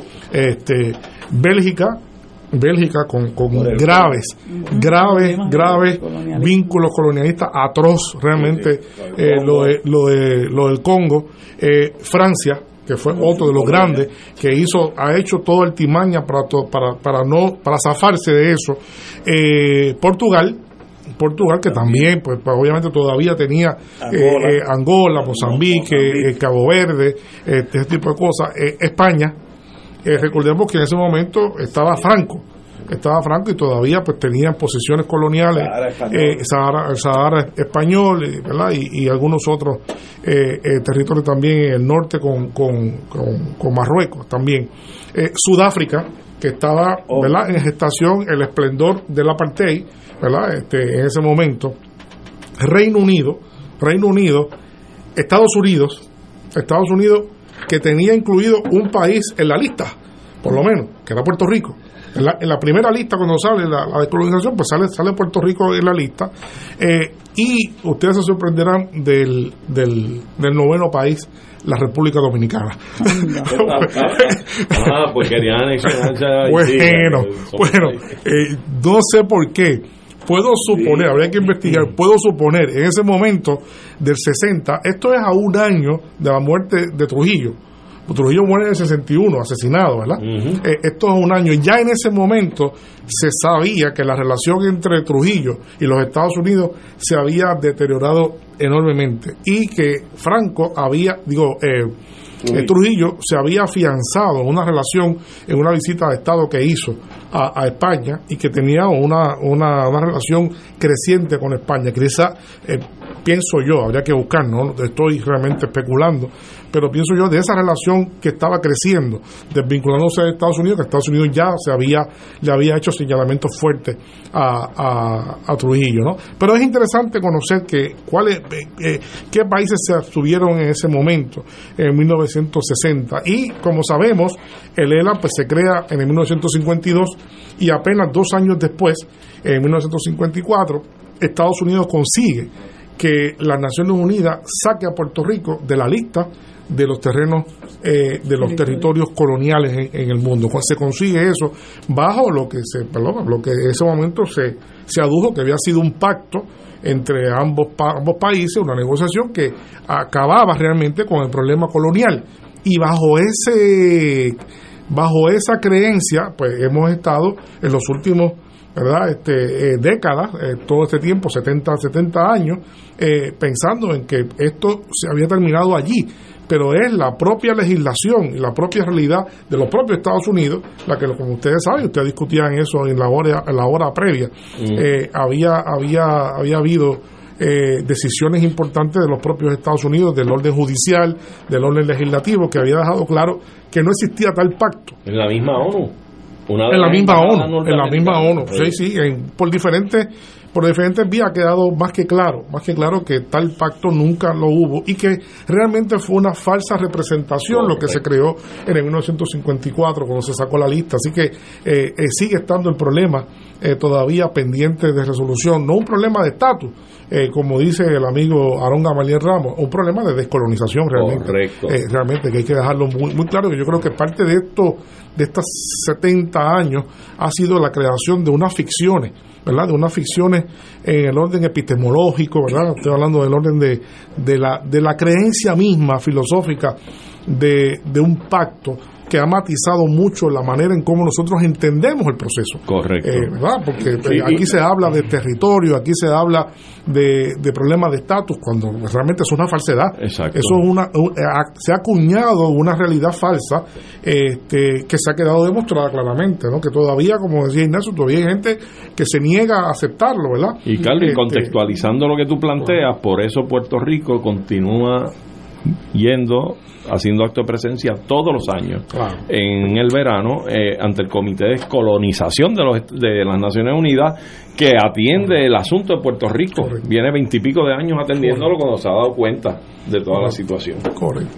Y así por el estilo, pues realmente yo creo que es importante pues hacer esa acotación histórica de cuándo se crea y por qué se crea el, el Estado Libre Asociado. Claro, el Estado Libre Asociado no se puede tampoco disociar que coincide con esos 25 años de esplendor de la economía estadounidense. En el año 1947, 1970, Estados Unidos tiene una economía que no se había visto nunca tal tal cosa. Hasta la crisis del petróleo de los 70. Eh, hasta los 70 cuando cuando la OPEP, se, cuando la OPEP se, organiza y aumenta el petróleo, a partir de ese momento el capitalismo liderado por Estados Unidos después de la posguerra no, no realmente ha comenzado a vivir de crisis en crisis, periodos de periodos eh, prolongados de abundancia. y luego crisis, eh, eh, a diferencia de esos 25 años de la economía keynesiana, que, que fue donde se acuñó el, el concepto sociológico, antropológico de el sueño americano, ¿verdad? Del país de las posibilidades ilimitadas, porque realmente en ese momento lo era. Era un país una, de una capacidad económica portentosa y Puerto Rico gozó mucho de eso. El ELA gozó mucho de esa de esa capacidad económica que, que se vivió en Puerto Rico por esa expansión. Mucha de la inmigración aún hoy es buscando ese sueño americano. Buscando ese sueño americano. Es una, cosa, una, tragedia humana, pero eso es lo que los mueve a una vida mejor. Y se topan con una pesadilla americana. Sí, sí. No, pero eso ya, ya ha desaparecido del todo como era, pero sigue alimentando sociológicamente la visión de mucha gente en el mundo. Pero, es una retórica, es un discurso retórico que se tiene, ¿verdad? En muchos, en muchos renglones es cierto. Ah, no, no, el nivel de vida es mucho el mejor nivel que... de vida de Claro. alguien que se escapa de Haití Haití, y para comer tiene que ir a la playa y buscar huellitas para comérselas vivas, visto con mis ojos, y llega a ser taxista en Miami, es un brinco sociológico pero gigantesco. de las pequeñas ciudades, de las ruralías de gran parte de los países Sí, de América Latina, claro. Centroamérica, viven en No condiciones duda. de muchísima No, no, pobreza. de pobreza. Son, países disímiles que una- tienen en las grandes una ciudades una cierta afluencia, pero en los campos, ¿verdad? La Una ruralía. mortalidad- una mortalidad de de- niños, pero gigantesca. eh, mortalidad infantil Yo- increíble, sí, sí, analfabetismo. Yo le doy gracias a Dios que no, que no soy jefe de inmigración en la frontera, porque yo, alguien que me diga que caminó desde Guatemala Mm. con dos niños chiquitos y llegó a la frontera, Imagínate. yo ahí mismo digo, entre, usted es ciudadano. Y tiene premio. No, sí, sí, no, lo doy el pasaporte allí mismo. Porque tú sabes lo que, la distancia que estamos hablando es de aquí a Miami, casi a pie. Es la diferencia entre un plato de comida diario y no y no comer. Exacto. A veces, ¿no? Este, No, no. Es así, es así. Oye, hablamos, ya que estamos en Centroamérica, Guatemala, la segunda ronda, ¿por dónde vamos? Bueno, eh, la cosa en Guatemala no pinta bien. Va, como diríamos aquí, de Guatemala a Guatapeor, ¿verdad? Porque Guatemala ha sido uno de los países más afectados con todo el proceso de dictadura, guerra civil, eh, asesinatos, ¿verdad? Este, fue muy duro eh, la- las últimas dictaduras que ha pasado y todavía no han logrado realmente eh, superar del todo esos procesos y vive un grado alto de, de autoritarismo todavía y de una oligarquía que se acostumbró a, a- entronizarse en el poder y que parece que se niega a la posibilidad de que haya un gobierno que cree una ruptura con, con su eh, ejercicio de poder. Eh, eh, hubo no hace mucho, no hace poco, hace poco tiempo hubo una, unas elecciones, una primera ronda, donde decíamos en broma y en serio que el primer candidato, el ganador de las elecciones fue la abstención. Eso no- es una cosa increíble pensar que el 23% de los votos quedó en primer lugar y fueron los votos nulos, ¿verdad? Y luego Wow. quedaron en segundo y tercer lugar eh, Sandra Torres, Sandra Torres del el, el- el Partido Nacional del Progreso y luego en tercer lugar eh, eh, Bernardo Arevalo del partido Sevilla que le llaman, ¿no? Esos son los últimos dos, claro, este, la abstención no puede ir a la segunda vuelta, así que irán, irán entonces Sandra Torres, Sandra Torres y, y Arevalo a la segunda vuelta. Lo que pasa es que a partir de ese momento ha comenzado a haber consistentemente unas intervenciones del Poder Judicial a través de la, de la, de la, de la Fiscalía investigando eh, y, y creando condiciones para invalidar la participación del partido Semilla, eh, lo cual es inaudito. O sea, que eh, lo que está de plano aquí planteado es que posiblemente de invalidarse el partido Semilla, vayamos a una segunda vuelta en Guatemala con un solo candidato. Entonces no hay técnicamente segunda vuelta porque va a participar sola la candidata. Es una intromisión en el medio de un proceso electoral que es un atentado en contra de la propia democracia. Eh, eh, eh, obviamente hay unos grupos de poder que están eh, manejando eso y que por suerte, por alguna presión que se ha ido gestando de parte de la Iglesia Católica, de parte de al- algunos grupos este, eh, políticos como el grupo de Telma, Telma Cabrera, que es la eh, principal li- lideresa indígena en Guatemala, pues se ha comenzado a ceder, pero todavía sigue la, la incertidumbre porque la investigación se dice que continúa y la en cualquier momento pues podría eh, haber la, la, la locura de declarar eh, incompetente para presentarse eh, en la segunda vuelta al partido Semilla. ¿no? Eh, parece ser que el partido Semilla está siendo eh, visualizado por las encuestas como el virtual ganador eh, ante una Sandra Torres que ha sido candidata, le llaman la candidata eterna, Hmm. porque ha sido candidata como tres, cuatro veces ya a la presidencia y nunca ha ganado. Y ahora que está, que quedó en la primera posición, pues parece que tampoco va, va a ganar. Y el partido Semilla, que no es un partido radical, es un partido del- es un partido liberal reformista, vamos a decir, este pues eh, amenaza, amenaza, amenaza el orden establecido previo eh, y, y parece que hay intenciones de que no que no gobierne.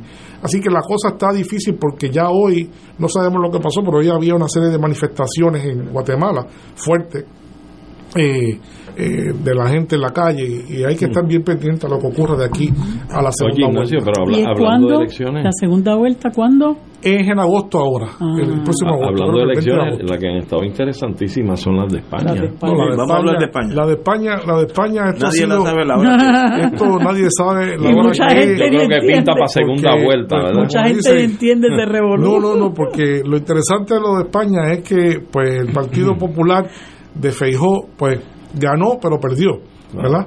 Y entonces Ahí mismo eh, yo me empiezo a perder. Entonces no, ahí mismo, ahí mismo. Pero entonces eh, Pedro Sánchez que quedó segundo pues perdió pero ganó. Entonces ahí uno se pierde todavía más.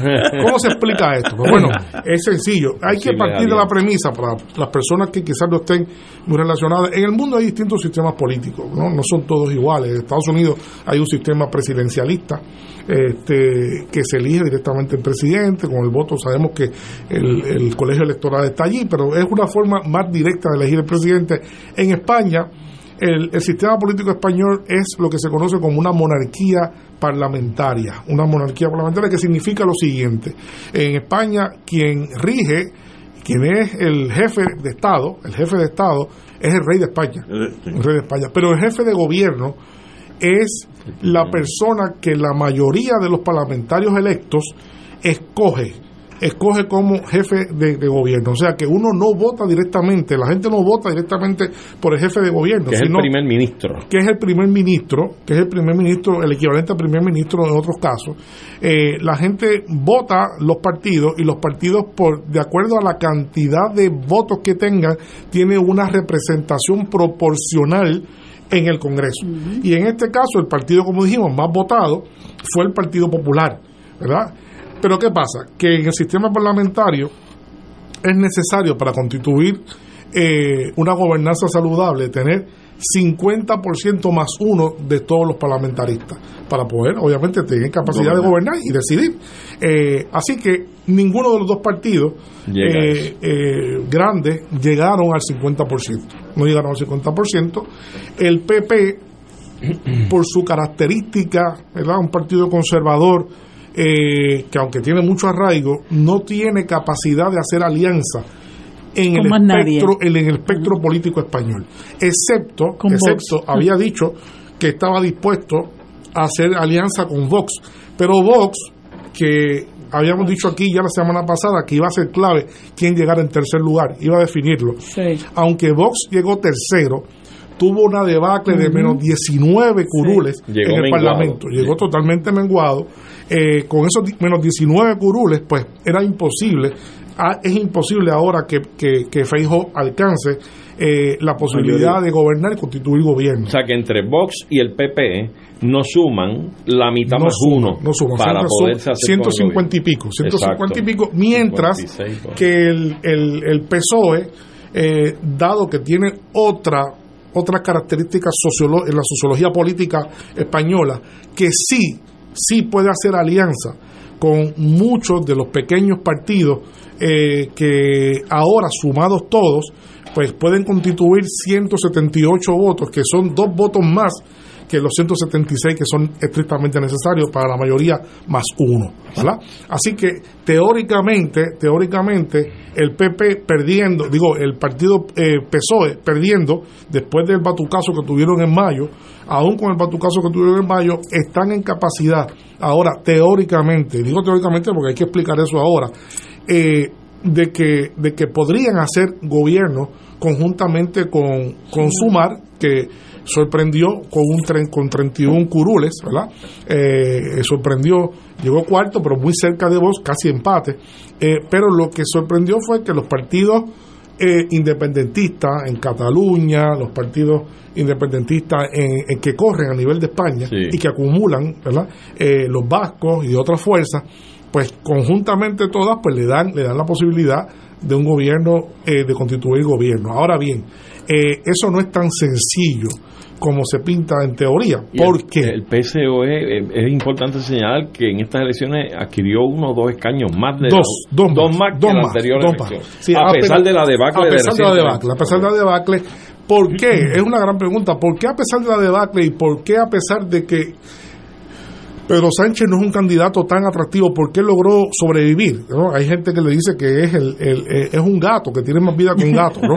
Eh, pero, pero realmente logró sobrevivir por el temor que existe en España, Sí. en una sociedad que, tiene unas, unas heridas eh, no Abiertas abiertas todavía. de lo que fue la guerra civil, lo que fue la dictadura de Franco, pues tiene eh, y unas acciones que Vox ha hecho, ¿no? Realmente acciones que Vox ha hecho abiertamente este, eh, difíciles.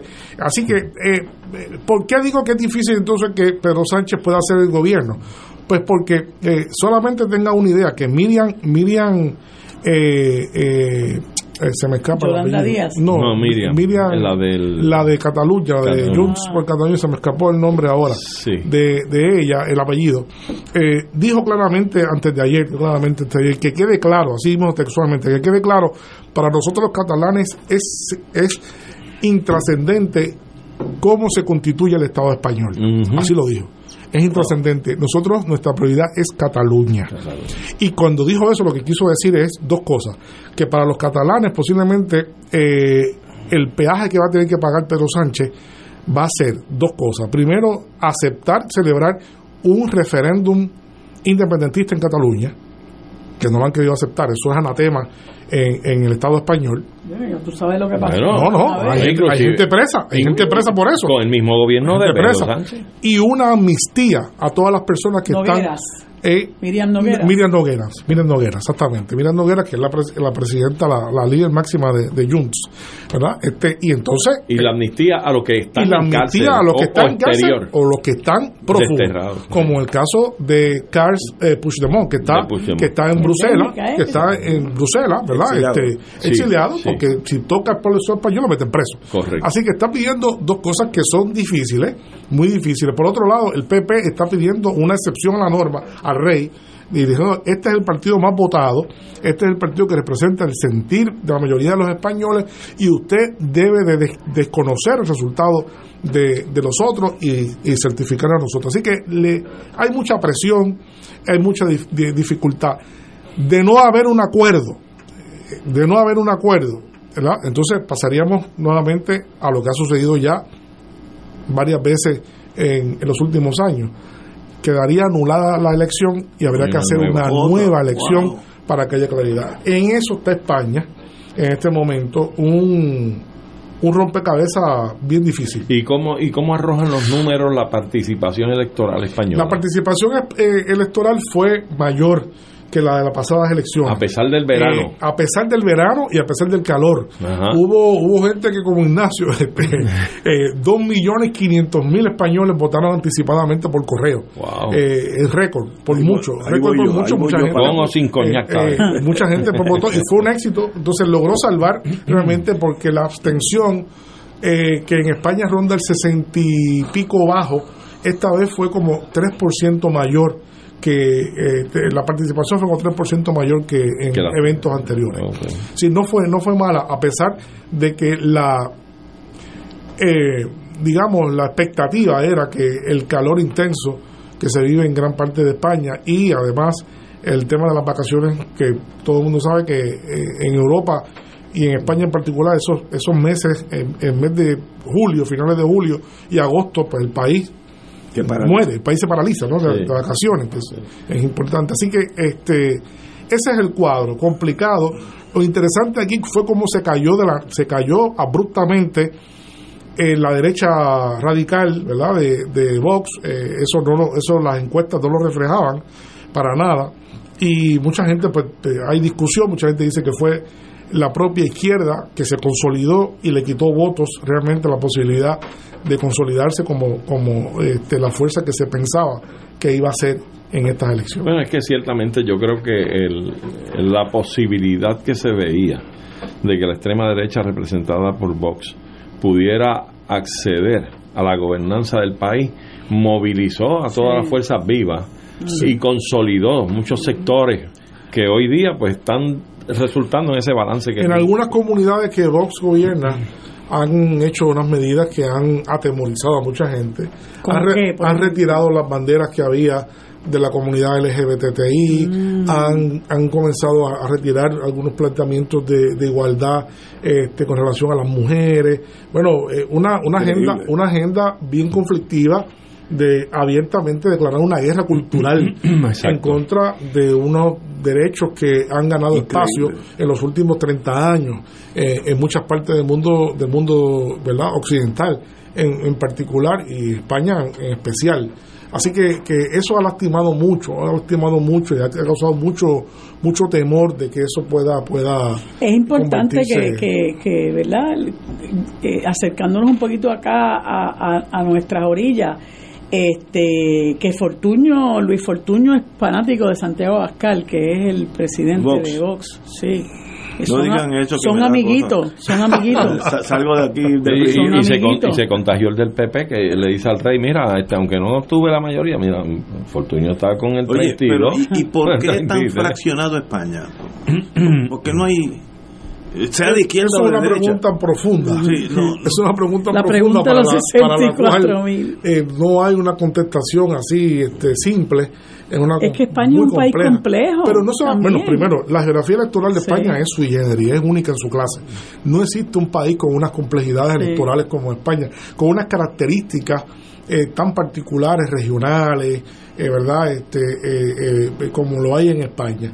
Pero, además de eso, el fenómeno de la fragmentación del voto, la, la polarización, no es un fenómeno de España solamente, es un fenómeno bastante generalizado en todo Occidente, que se ha consolidado en Alemania, en España, lo vemos en Estados Unidos, lo vemos aquí en Puerto Rico, lo vemos de alguna manera en las democracias eh, liberales en, en, en Occidente, pues han transitado hacia ese camino. Y cada vez resulta más difícil que un, un gobierno pueda resultar electo con el favor de una gran cantidad de personas. Yo no sé si son las redes sociales. Aquí tres maneras para sentir que has cracked code. 1. Estudiar una de las carreras más solicitadas. 2. No pagar nada, cero, negativo, mientras estudias. 3. Salir listo para trabajar en solo nueve meses. Chequea la mejor escuela de programación de Puerto Rico, Holberton Coding School y matricúlate en cualquiera de sus tres localidades, Santurce, Ponce o Aguadilla. Holberton Coding School. Higher Future. eh, de la masividad de la información, pues hace que sea difícil consolidar un discurso, eh, una narrativa unitaria que le lleve nuevamente a los partidos a conseguir el 50-60% de los apoyos que se veían antes. ¿no?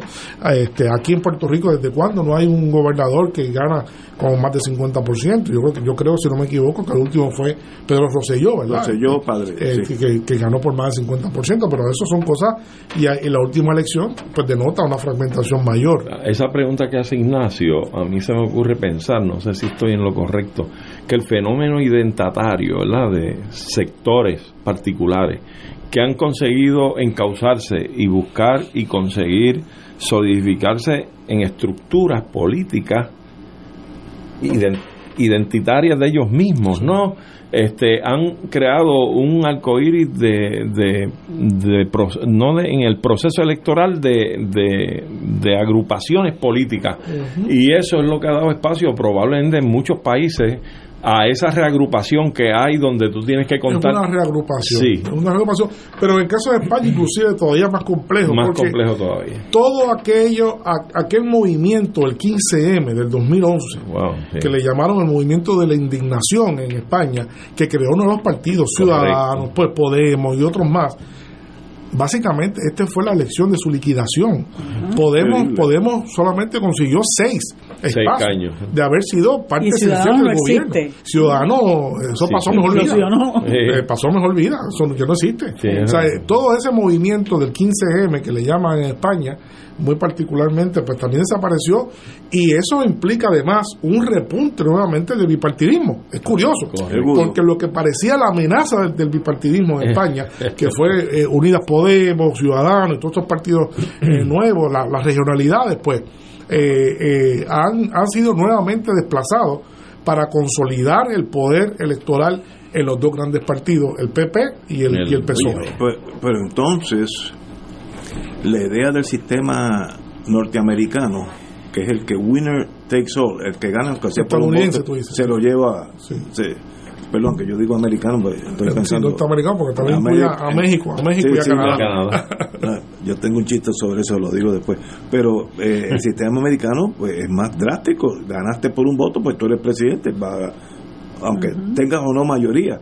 Que ese sistema europeo, si no hay una dirección clara, se forma una ciénaga. Pero el gobierno es más participativo. Pero es más Nosotros hablamos, de hecho, fíjense ustedes, como hablábamos antes de comenzar a hablar de esto, hablábamos de cómo fue posible lo del Cerro Maravilla. Y fue posible porque había un gobierno compartido. en un gobierno en un gobierno consolidado de un solo partido, posiblemente eso nunca hubiese, nunca hubiese sucedido porque no hay, no hay oposición fuerte. en estos partidos, ahora, el, vamos a ver, el PSOE va a tener que hacer concesiones muy fuertes, muy fuertes, eh, que eh, el PSOE ha sido ha sido, Pedro Sánchez en particular ha sido eh, muy duro con las independencias, con, la, independencia de Cataluña, muy fuerte, muy conservador. Y, esto representaría dar pasos atrás a las políticas adoptadas por él respecto a Cataluña. Sí, sí. o sea, que es bien difícil. él fue el que, las causas interpuestas por los líderes independentistas fueron bajo, bajo Pedro Sánchez. Bajo Pedro Sánchez, así mismo. Pero, fíjate que si eso, ay, perdón, Ignacio, que si, si se dan esas eh, conversaciones, esas alianzas. Eh, a veces, a veces esta, esta gente del, bipartidismo no entiende que cuando ceden, ¿verdad?, aceptar otras propuestas, a, ver las cosas de otra forma, eso abona a, posiblemente a su crecimiento y a su, y a su consolidación porque el problema está cuando tú estás anquilosado y cuando te resistes a cambiar y ese tipo de cosas es la que la gente le va rehuyendo. Un poco lo que le pasa aquí al Partido Popular, que lo estábamos hablando ahorita, gente que se resiste al cambio, que se aferra a las ideas estas vetustas que ya, ¿verdad? No no representan eh, el, el, presente de la historia que estamos viviendo. Y la gente pues las va abandonando porque es que ya realmente nadie se identifica con eso ni ni, ni, ni puedo yo eh, verme reflejado en lo que es la lucha de ese partido. Y, y, y posiblemente ese tipo de cosas eh, porque el PSOE fue el PSOE en un momento dado y tú sabes que eso ha sufrido ese ese partido ha sufrido unas transformaciones hacia el conservadurismo. hacia, la derecha. Hacia la derecha que es parte de lo que está pasando en, todo, el espectro político europeo. La derechización del espectro político europeo. Y todos incluso la izquierda está más a la derecha el centro está más a la derecha y, la derecha está más a la derecha. eso es lo que está pasando en Europa y en parte también en Estados Unidos, eso es lo que estamos viendo. Eso es lo que está, eso es lo que estila en el mundo en este momento. que ¿Será una realidad. ¿Será efecto del neoliberalismo? Eh, bueno, eso es una de las causas quizás, pero yo no creo que sea la, la, única, ¿no? La única, Es, complicado. Tiene que ver mucho también con lo que hemos hablado aquí, el tema de, lo, de, lo, de, de la migración la migración es un agente catalítico de todo este proceso fuerte, de esa derechización.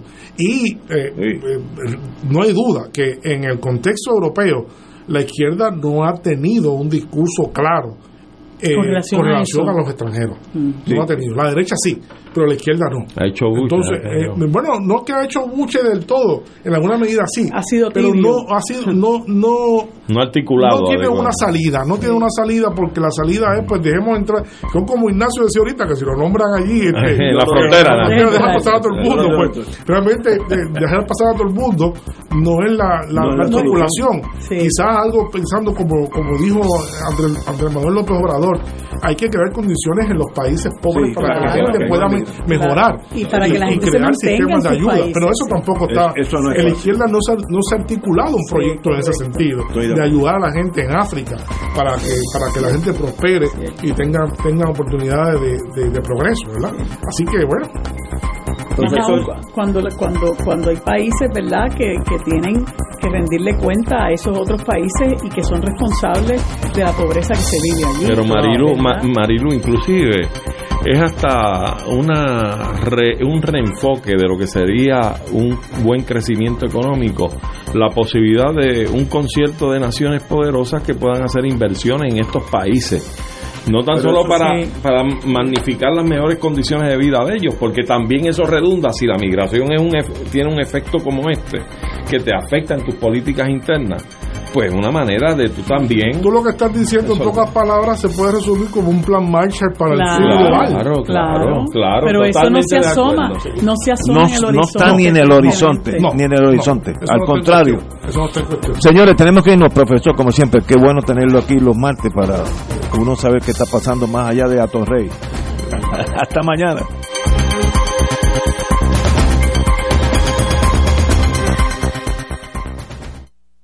Esta emisora y sus anunciantes no se solidarizan necesariamente con las expresiones vertidas en el programa que acaban de escuchar.